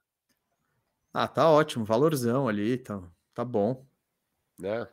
Tem uns caras que eu até acho que talvez possam ser melhores, tal, tal. Mas, cara, Não, ele, ele jogou muito bem nesses playoffs. é, exato. Que... Jogou melhor, inclusive, do cara que eu- do que o cara que eu peguei no pick 7. Diga-se de passagem. Discordo, discordo. Ah, eu acho que sim. Inclusive, ele tava fechando jogos e não o Michael Porter, né? Então, Hard pass, hard pass. é. Ah, se quiser falar um pouco mais, porque eu tô preparando a interatividade da última rodada, que é uma Ah, marca de vai quando eu faço isso de novo? Eu sempre faço isso, velho. Eu gosto da democracia. Quem são os quatro? Quero ver quem Não, são os não, quatro. então, aqui, eu, eu tô Eu vou calma, falar pra calma. galera. Enquanto você faz isso, então, ó, enquanto você decide os quatro, eu vou falar pra galera os notórios que ainda não foram chamados, tá? Temos o pivô Mitchell Robinson, temos o ala de força marcador, ala, o ala marcador Jared Vanderbilt, temos Mo Bamba, um querido de Gustavo Mesa, temos Mo Wagner, outro querido de Gustavo Mesa. Temos arremessadores Grayson Allen, Dante DiVincenzo e Kevin Herter. Temos os ainda promessas, será? Colin Sexton e Lonnie Walker. Temos o útil e versátil de Anthony, de Anthony Melton. Temos o Bust Marvin Bagley. Temos o sósia do mesa e segundo melhor arremessador da classe, Jevon Carter. Terceiro, não esquece o Welsh. Eu tô, eh, E temos, sorte. Ah, e temos o cara que brilhou até agora nesse Mundial, Rodion Kuruks. Também temos ele. hum. O Letão. O Letão. Firu, Pode eu separei três candidatos. Todos foram citados por você. Quem são? Eu acho que você separou Mitchell Robinson. Eu acho que você separou o Dante DiVincenzo. Eu acho que você separou o Kevin Herter. Parabéns, Firu, gabaritou o teste. Boa. E Ah, só, são só os três? só os Ah, três. Eu... O resto Não, você é acha que já é outro nível depois. Entendi. Isso, isso. Eu acho que a escolha entre eles tá ok, é, é por aí. Os candidatos, o Herter. Cara, o Herter é um cara muito bom de você ter no time até chegar aos playoffs. É. Aí ele não curte jogar muito, mas, mano, ele não. Ele é um, ele é um Clay, Clay Thompson genérico ali. Tipo, você vê o estilo de jogo dele é muito parecido tal. E é útil para cara, para qualquer elenco. É bom ter o Kevin Herter. O Mitchell Robinson, mano, ele engoliu, né? O, o- a galera do Cleveland, Mobley, Jarrett Allen. Engoliu, velho. engoliu. Foi Engoliu. muito bem nos playoffs. É, ele, tipo. Eu, eu pegaria o Mitchell Robinson aqui. tá? Então, mas tem, a que, tem, tem duas questões: saúde. Isso, e lance livre. de- Isso.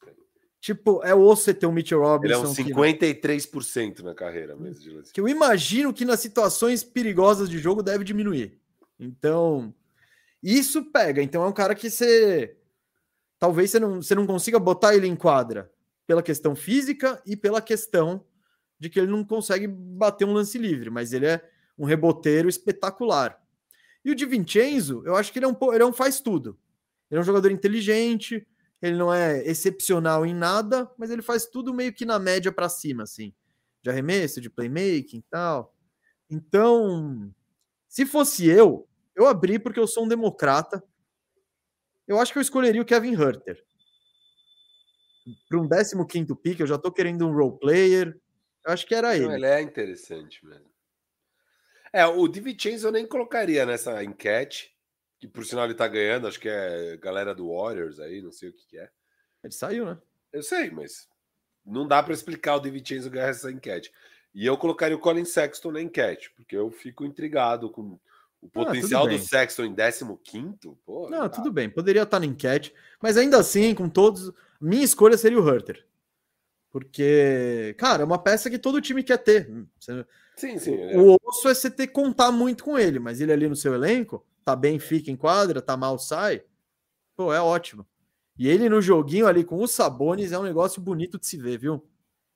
Os give and goals. Não, ele jogou ah. muito esse ano na temporada regular, cara. É. Ele tava absurdo. Assim, o aproveitamento dele nos, no, no off-screen, no spot-up e tal. Puta, brilhante, brilhante. Arremessador brilhante na temporada regular. Né? Nos playoffs foi. Olha, tá uma, tá uma disputa Kevin Herter, Dante de Vicenzo, hein, gente? É, vai votar agora, vai votar no Vamos, galera do Mitchell Robinson. Vamos aí, galera é, do Mitchell A torcida Robinson. do Knicks. Ó, mesa. Enquanto a hum. galera vota, que eu ia sugerir para o senhor? Vamos. Superchat. Superchat. Passar pelo superchat. superchat então, vamos deixar essa democracia rolando. Teve aquele do Vinícius que acabei não trazendo no momento que foi que ia trazer, que foi se uma troca fosse realizada, Trey para o OKC e Shea para o Hawks, quem diz não? Primeiro é isso mesmo. Quem diz não? OKC, sem dúvida. Eu acho que ambos. Ambos dizem hum. não. Não, para. O Hawks, que já tem um armador. É, puta, pro Hawks seria Nossa, legal eles, The John eles sim. E é isso que eu falei num dos meus argumentos também. Cara, a situa é, é, muito mais fácil você botar o Shea em qualquer situação. No próprio Hawks, você tem já um DeJounte Murray. Se você põe um Shea Gildes Alexander, seu backcourt deixou de ser um problema e defensivamente acabou de ser uma solução defensiva. Porque você vai ter um marcador de elite que é o Murray, e o piorzinho já é o Shea, que tem 1,98, que é um 6,6. Então. No caso específico desses dois times, eu. Ó, é, eu concordo que faz mais sentido ir, meu.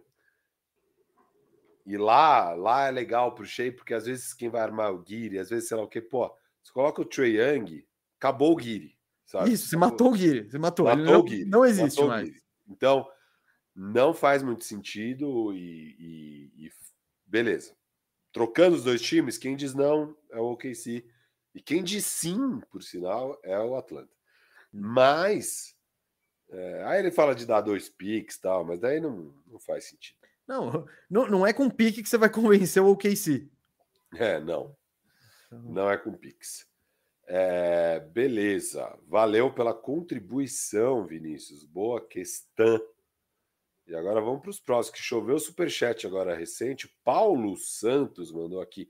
Eu, como torcedor do Kingão, digo, preferi o Kings pegar JJJ ou Mikal, pois já tinha o Fox de armador. Agora, se fosse pegar um armador, eu não pegaria o Trey, prefiro o Shea.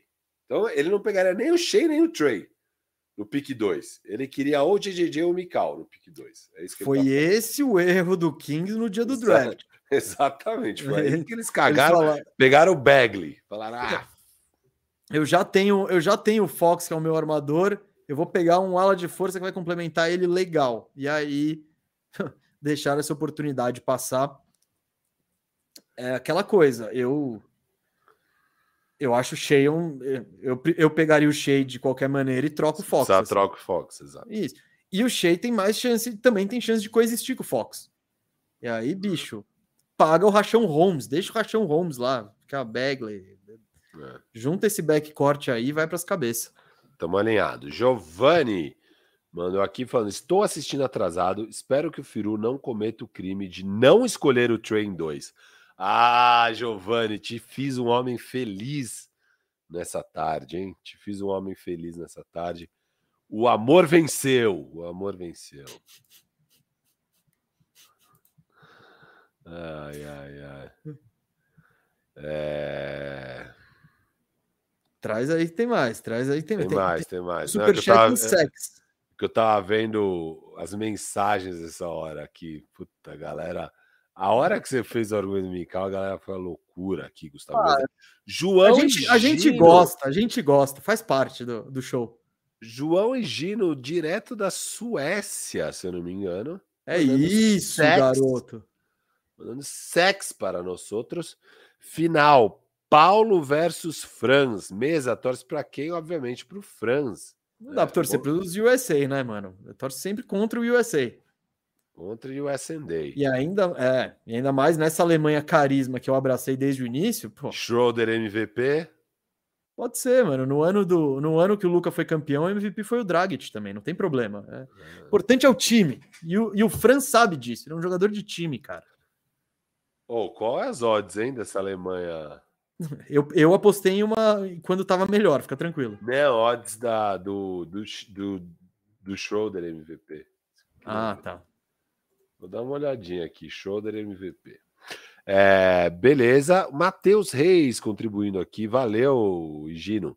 Matheus Reis contribuindo aqui com cinco reais. Obrigado, Matheus. Falando, Luca tem teto para top 10 de todos os tempos. Falamos que ele tem teto de GOAT, meu amigo. Então, sim. Tudo bem, esse teto tá longe, muito longe. Inclusive de top 10 de, de todos os tempos também tá longe. Mas eu acho que ele- nessa discussão aí é viável, sim, cara. É- dá para enxergar. Ele virar o GOAT, calma, né? É difícil imaginar qualquer pessoa vai virar o GOAT. É. Mas E ele pediu aqui pra gente mandar um abraço pro amigo português dele, João Higino, que a gente acabou de mandar um abraço, porque ele também mandou superchat. Então, isso, e João Gino está em Malmo. Em Malmo, a, a terra onde apare... Ibrahimovic apareceu para o futebol. E você, Matheus Reis, diga aí onde você tá também, né? Se você tiver ainda on, manda no chat que eu estou curioso. A Alemanha que é favoritaça amanhã contra a Letônia, mesa. 1,20 contra 4,75. Você acha que é para tanto? Cara, é para tanto, só que a Letônia já ganhou de todo mundo, né? Então tem essa questãozinha aí do, de não dá para desacreditar, mano. Mas a Alemanha é favoritaça, sim. A Alemanha tá invicta. É mais favorita do que o Canadá é contra a Eslovênia. Pô, com sentido. certeza. é. Faz sentido. Canadá e Eslovênia, aliás, Quanto que tá, pau pau? pagando 4,20 pro Luca ganhar. Sério? Deixa aí, deixa o dezão. Você tá maluco? 4,20? Ah, vamos deixar 25 aqui. Vamos, vamos para as cabeças, velho. Eslovênia, 25 reais. pra. Ah, para. O Canadá- os caras esqueceram que o Canadá perdeu pro Brasil? Exato, exato. Coloquei 25 aqui no- e quase perdeu para a Espanha também. Foi Sim, sim, foi no sufoco. Teve que a Cara, melhor atuação da vida de Dylan Brooks ali. pô. Foi mesmo. E deve ter sido. Acho que esse foi o jogo mais. O Ele maior jogo falou da carreira do Dylan Brooks, foi? Falou? Ele falou, falou. Ah, então. Não sou eu que estou falando, foi E Dylan o Canadá Brooks. garantiu a vaga na Olimpíada, vale lembrar, a primeira vez desde o ano 2000, se não me engano. É, Desgraça. Porra, você assistiu ao vivo ali o Canadá? Assisti, assisti. Nossa, cara. Foi ô, aquela. aquela bo- ah, foi aquela. Mais do que a do Dylan Brooks, foi aquela do Shea na cara do Claver. A de dois. É, back. aquela lá foi muito, mano. desmoralizante ali. Foi tipo, É. ó, cê- vocês não têm isso, vocês não conseguem fazer isso, Não esquece. tem mesmo. A Espanha, eu acho que eu É. até falei isso. A Espanha é um Brasil tunado. É a mesma coisa. São vários. Não tem estrela, são vários role players. E nesse jogo ficou muito claro. A estrela pegou a bola ali e falou: legal. Deixa eu me classificar aqui. Ó, Schroeder 11 vezes para MVP. Eu vou deixar 10 no Schroeder MVP aqui. Não, não, não, não, não. E a Alemanha campeã? Vai ser bem menos, né? Ó, Alemanha campeã, 9,60. Eu, eu acho que eu gosto mais da Alemanha campeã do que o Schroeder MVP. É, né? Porque pra que correr esse risco? Eu acho que o Schroeder só vai ser o MVP se a Alemanha for campeã. Isso sem dúvida. É.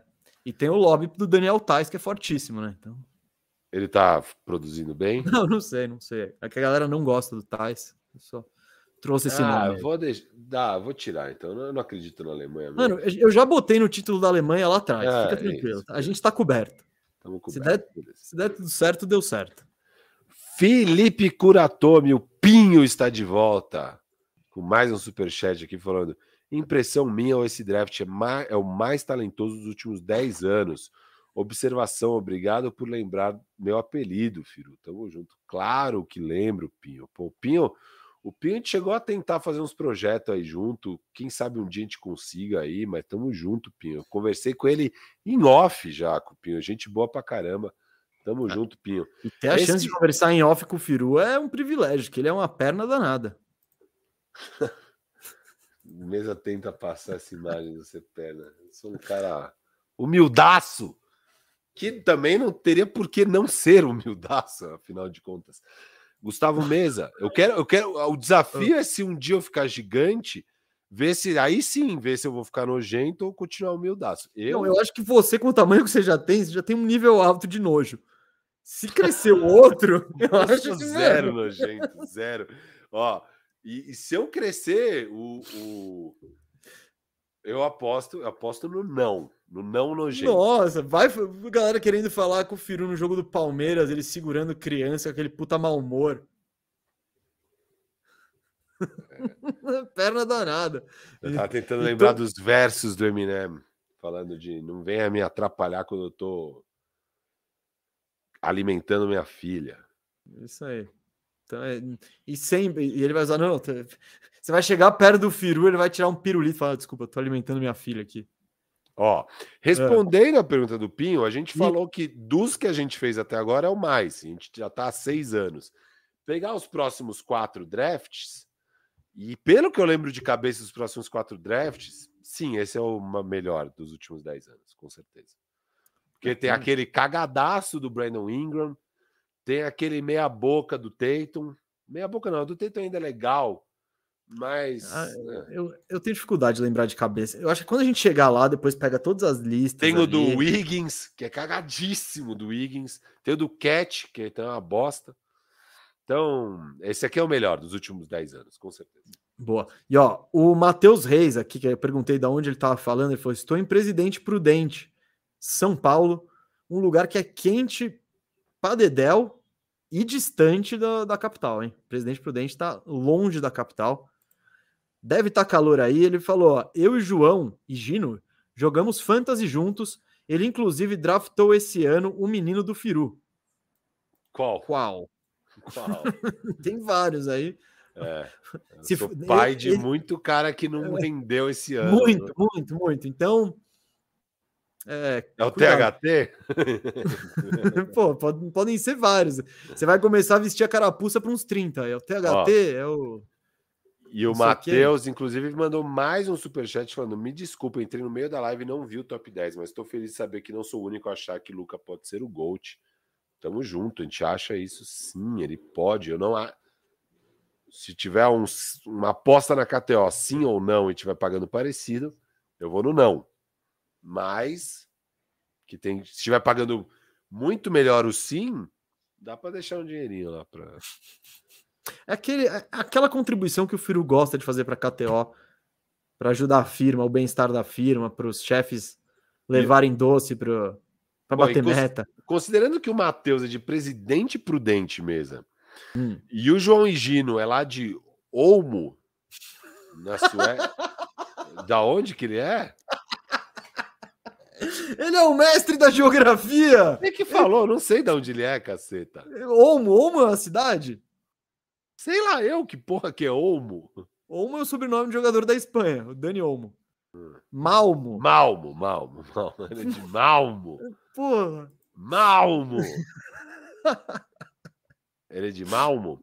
Eu imagino que eles se Caralho. conheceram no nosso fantasy. Isso, lá, isso. Né? acho que tem coisa. Tem, a gente tá no meio ali, deve ser E uma das eles ligas que saíram. até hoje. Que legal, muito bom saber que aquele projeto deu frutos. Quem sabe um dia a gente volta com essa loucura. É, tá? O jogador Dani Malmo aqui, o, o João Neto falou. E eu concordo com a visão do Pinho que o Doncic é muito vagabundo para ser GOAT. Tipo, para ser GOAT, tem que ser gênio igual ele é e insano, igual outros caras são e não são gênios. E aí tem um ou outro a cada 50 anos que são gênios e insanos, que é o Jordan, é o LeBron, etc. Então, é realmente eu não acho que o Luca tem esse perfil e por isso eu apostaria no não.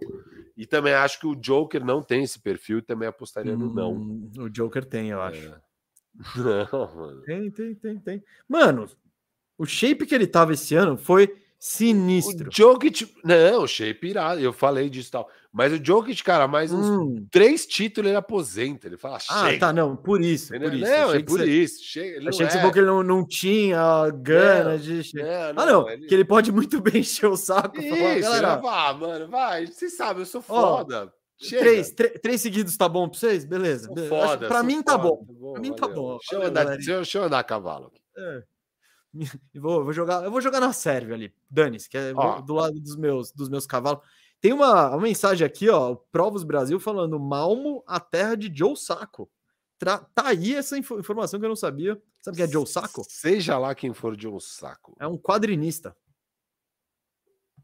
Muito. Conheço. Não conhece? É, o Joe Saco. Ele tem um livro bem foda sobre, acho que a Palestina, se não me engano. Hum. É, então, aqui, ó. Nasceu. Porra, eu acho que o cara viajou. Aqui. Ah, o cara é de. o, cara, o cara nasceu em Malta, não Malmo. Ah, olha Aí quem é ruim na geografia aí. Parece que o jogo virou, hein, Firu? É. Parece que o jogo virou. Malta, Pelo- terra da KTO. Originária, surgiu lá. É isso. É. Eu vou confirmar aqui, ó. É isso, ele, ele nasceu em Kirkop, em Malta. Então, não é a terra do Ibra, não é, não é na Suécia. Um pouquinho mais quente e agradável o clima. Mas eu, cara, ainda bem. Sempre bom é, checar a informação. Fica aí. É a- sempre bom é, responder uma cagada geográfica com outra cagada geográfica. É irado. Quem dá mais? Quem dá mais? Vamos lá, alguém manda uma aí. Malta, grande, É, é. grande, grande banda brasileira. Johnny Arguello, fã de Malta. Não, Verdade, hein? não conheço.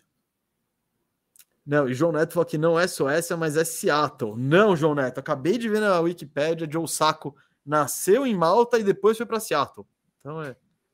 Fica aí a, e fica aí a recomendação literária também. Bom, mesa, 111 votos, cabalístico, é hora de encerrar essa enquete que eu já vou pôr ali. O Hum. nosso 15 homem, que já ficou decidido. Seu lobby funcionou. O chat é sempre mesista, né? Não tem jeito.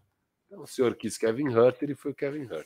Você podia ter só escolhido, por sinal. Mas eu gosto de abrir essa possibilidade pra galera, velho. Eu sou Você um gosta democrata. porque você sabe que esses manezão aí votam na sua, tá ligado? Você fala, eu iria de Kevin Herter. Daí vai lá, Kevin Herter, Kevin Herter, Kevin Herter, Kevin Herter. Cara, eu, eu, eu abri a possibilidade, expus os candidatos e opinei. Isso é democracia. É, é- é que, nem um, que nem um debate ali. Eu botei meu candidato, defendi meu candidato. É, você até tentou defender um outro candidato. Aí você acabou sendo convencido. Se você que foi tá defendendo outro candidato foi convencido pelos meus argumentos, O meu candidato não estava na disputa. Colin Sexton, né? ah, eu livrei você de tomar outra surra, então. Me agradece. Bom, pô, se o Dante de Vicenzo ganhou 30% de votos, eu acho que o Colin Sexton ganharia um pouquinho aí. Quer que eu abra? Com- com- Abre Sexton versus Herter. Abre Sexton versus Herter. Ai, meu Deus. Não, não vai mudar o resultado, tá?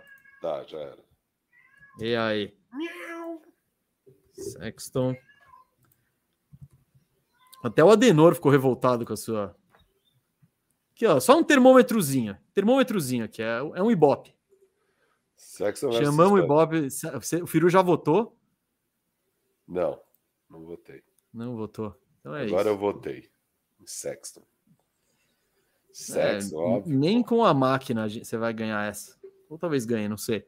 É. Mas o Herder tá vindo, tá vindo pesado.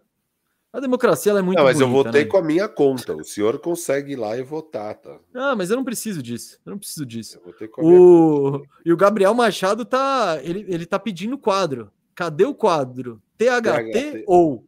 Boa, vamos fazer THT ou com os que não foram escolhidos aqui. Você quer fazer? THT ou Marvin Bagley? O pique número 2 do draft. THT. Uhul! Ah, não foi uma lavada. Mas talvez ano que vem eu mude minha opinião. THT Então- ou Lonnie Walker the Fourth. Pesada essa, hein? Lonnie Walker. Ah, aquele quarto quarto até eu, cara. Não dá. É Lonnie Walker, lógico. Ele fez ali contra o Gold State, mano. Bora. Vamos acreditar. Construir a partir daí. Lonnie Walker ou Mo Bamba? Não, é THT ou Mo Bamba. Isso, desculpa. THT ou Mo Bamba? A razão devia falar THT porque ele talvez tenha mostrado um pouco mais. Mas, mano, com a envergadura que o Mobamba tem e o aproveitamento de três pontos, Firu, chutou 39% essa temporada. Mobamba. Maria. Mo Wagner ou THT? Ah, Mo Wagner. Mo Wagner, ele. Jesus. Carrasco brasileiro. Grayson Allen ou THT? Grayson Allen. Ah, não, eu também. É, D'Anthony Melton ou THT? D'Anthony Melton. THT ou Jared Vanderbilt? Vanderbilt. E assim encerramos nosso quadro. Não, vai, deixa eu pegar mais um cara aqui. Você quer um cara que T... o THT ganhe? THT ou Aaron Holiday? Porra, hein? Aaron Holiday. Não, THT, vai. Ele já fez 30 pontos. O Aaron Holiday talvez, hein? THT ou o arremessador Landry Shamet? Ah, o arremessador Landry Shamet. THT ou o melhor arremessador ainda, Devon Carter? Devon Carter. Hoje eu descobri que ele é um verdadeiro 3D. Então, Devon Carter. Inclusive, devia ter botado ele na enquete ali, depois dessa descoberta aí bombástica. THT ou Keita Bates Diop? Eu acho que esse ano a gente vai descobrir. Eu vou ficar em cima do muro. Eu quero ver o Keita ali mais de perto. THT ou outro Suns, Timete Meto?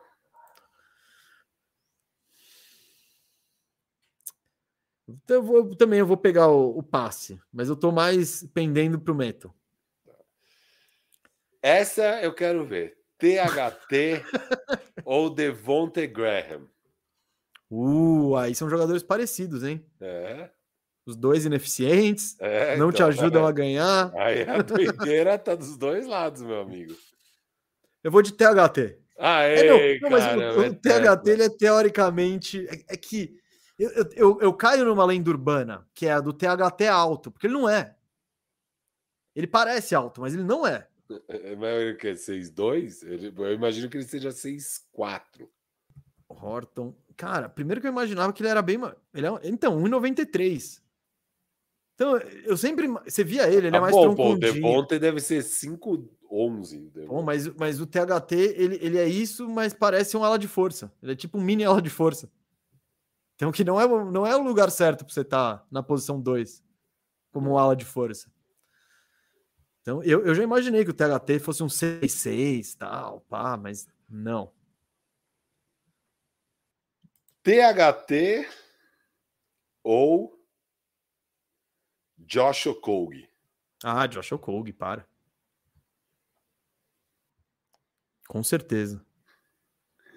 THT ou Troy Brown Jr.? Uh, aí, hein? Bom, você lembra, você preferiu o Troy Brown Jr. no seu Lakers? Mas é o Lakers. No contexto específico, tem Não, um Irado. Pô, no contexto específico do rachão aqui, nosso, se pau THT ia deitar. No contexto específico, pô, é um time de basquete. Eu não sei se eu quero THT fazendo doing work. É muito legal esse quadro. É muito Tenho certeza bom. que ele cativa... THT ou Shake Milton? Aí, aí tem uma conversa, hein? Uh, eu vou, vou, abrir os números aqui do Shake. Shake Milton. Começa 36% de 3. Shake Milton. Pronto. Esse... Não, olha, esse ano, 48% de quadra e 38% de 3, 85% lance livre. Para, nem. Ah, Indiscutível. Shake everyday. THT ou Isaac Bonga? Que já tá fora da NBA. Mas tá vivo na Copa do Mundo de basquete. Isso. Isaac Bonga, jogador de Copa do Mundo. Puta que pariu. E assim. O THT precisa arrumar uma seleçãozinha para ele. É. Oh, pra, oh, Bahamas. Pra... Tenta arranjar um laço com Bahamas. Bahamas não, não, não, não, não, não. Ele vai ser reserva em Bahamas também. Claro. Bahamas tá montando o All-Star Team, velho. Então, não Star Team com o Eric Gordon. Oh, mas irado, é só arremessador lá. Ele vai se dar bem se ele for pro Bahamas. É o Bah. Clay, não, ele é tem que arrumar uma Gordon, Jordânia. Que, que é um Buddy time- Hilde. Ele tem que arrumar uma Jordânia, uma Filipinas, um time horroroso que ele vai fazer 35 pontos Brasil, mano. Ah, eu fecho. No lugar do Léo Mendel ali, vambora. É. Caralho, precisa arrumar esse laço aí. Só vamos repassar rapidinho a ordem aí, filho. Esse foi o quadro THT ou. Oferecido por. Se você quer patrocinar esse quadro de muito sucesso, É. entre em contato com o nosso departamento comercial. Pode mandar Alguma empresa que oferece opções para as pessoas de. Não sei, de É, qualquer coisa. De hotel? De. De. Restaurantes? Opções. Pet shop? Mesa. é, Em primeiro, Luca Doncic, obviamente. Indiscutível, o patamar só dele. Depois, eu peguei o Trey Young. é, houve Uh. discussão.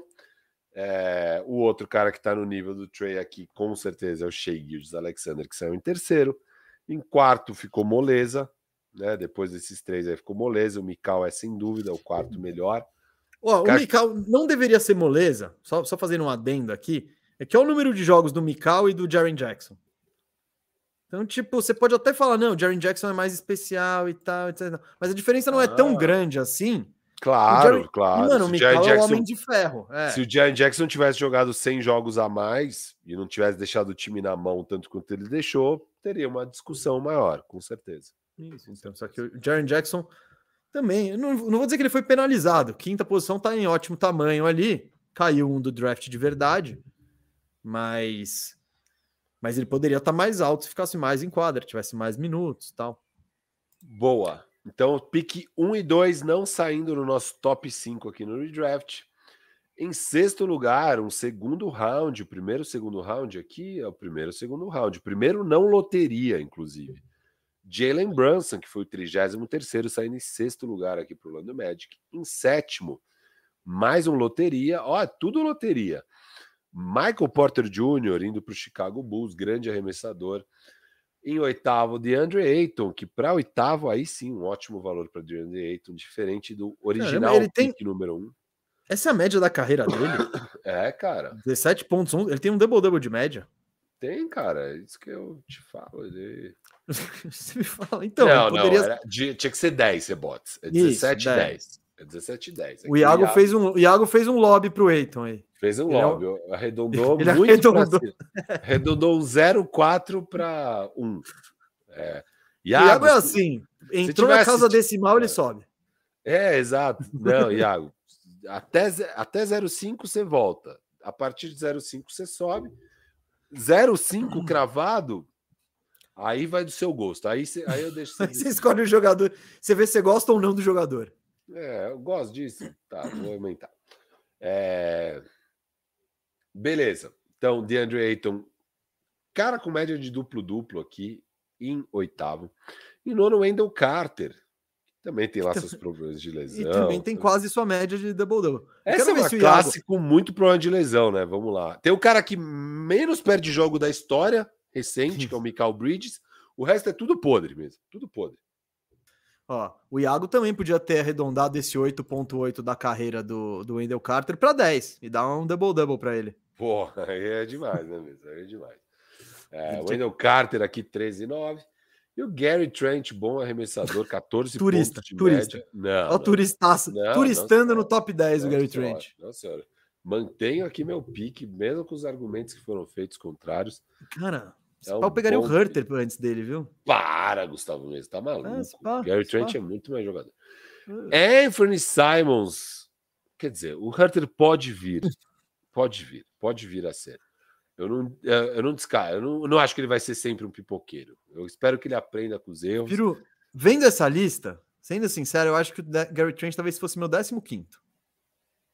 Não, você é um hater. Tá bom. Não, hate, agora, todo cara que é hater, você, você faz uma doideira, aí a galera É. fala, ô, é doideira, hater. Eu conheço, conheço esse método. Eu gosto do Gary Trent. Acho que ele tá de bom tamanho ali em décimo. Décimo primeiro, Anthony Simons, que vem de um ano muito forte.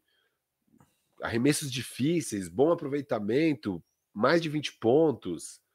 Interessante. Vamos ver o que ele constrói a partir de agora. Não sei muito bem qual vai ser o papel dele em Portland, se ele vai ser trocado por Portland, o que, que vai rolar com o Anthony Simons. E Miles Bridges aqui em 12 ficou aonde era, o único pique que não se moveu é nós.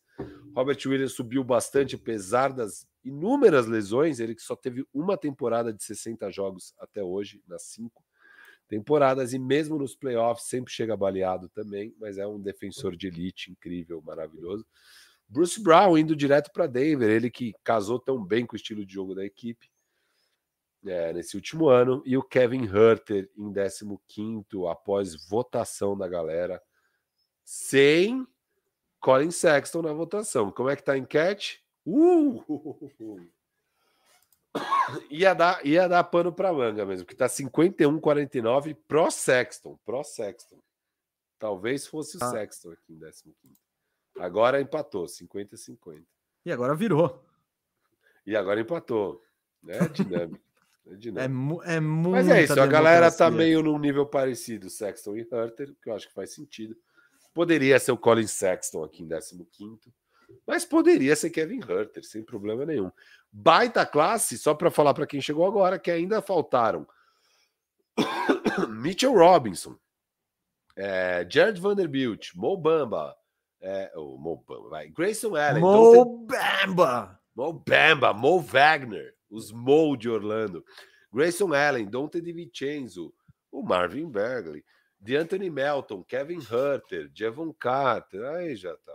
Eu acho Colin legal como Sexton, você, como você, você tem, você é o garoto Teflon ali, que se descolou do Marvin Bagley como queridinho assim, nem você não tinha nenhuma ligação com ele hoje, como se Marvin Bagley e eu eu não, não, nada, não, não, nunca eu, falei. Algum dia falei que o Marvin Bagley ia dar certo. Ah, isso aí eu deixo com os, os 250 doidos que tem aí ao vivo. Não, mas só para deixar claro para galera assim, que não tem o contexto de quatro anos atrás, eu sempre falei que o pique foi bizarro, mas eu achava que o Bagley ainda ia ser um bom jogador de NBA mesmo assim. Isso não tem se provado verdadeiro. Você ainda acredita? Não, Você ainda tá no barco dele? Não, você eu abandonou. Abandonei, eu abandonei. Não tem mais. Total, já. Não, não falo que é 0% de chance, mas eu abandonei o barco. Eu saí do barco, eu vi lá o barco. Ah, esse barco ainda tem chance. Legal, tô fora. Foda-se. Mas ainda tem chance dele ser um jogador de NBA, mas eu tô fora do barco, cara. É, eu não tô muito bombando. Esse barco aí, esse barco aí eu abandonei. É... Muito bom, hein, Firu? Firu, vamos avisar a galera, relembrar disso durante a live, vou dizer de novo. O Firmeza Redonda dessa semana, o nosso podcast vai ser amanhã à noite, amanhã, nove e meia, tá? E vai ter a participação especial da galera do Café Belgrado. Finalmente esse crossover vai acontecer, e é, mas vai acontecer por causa do fe...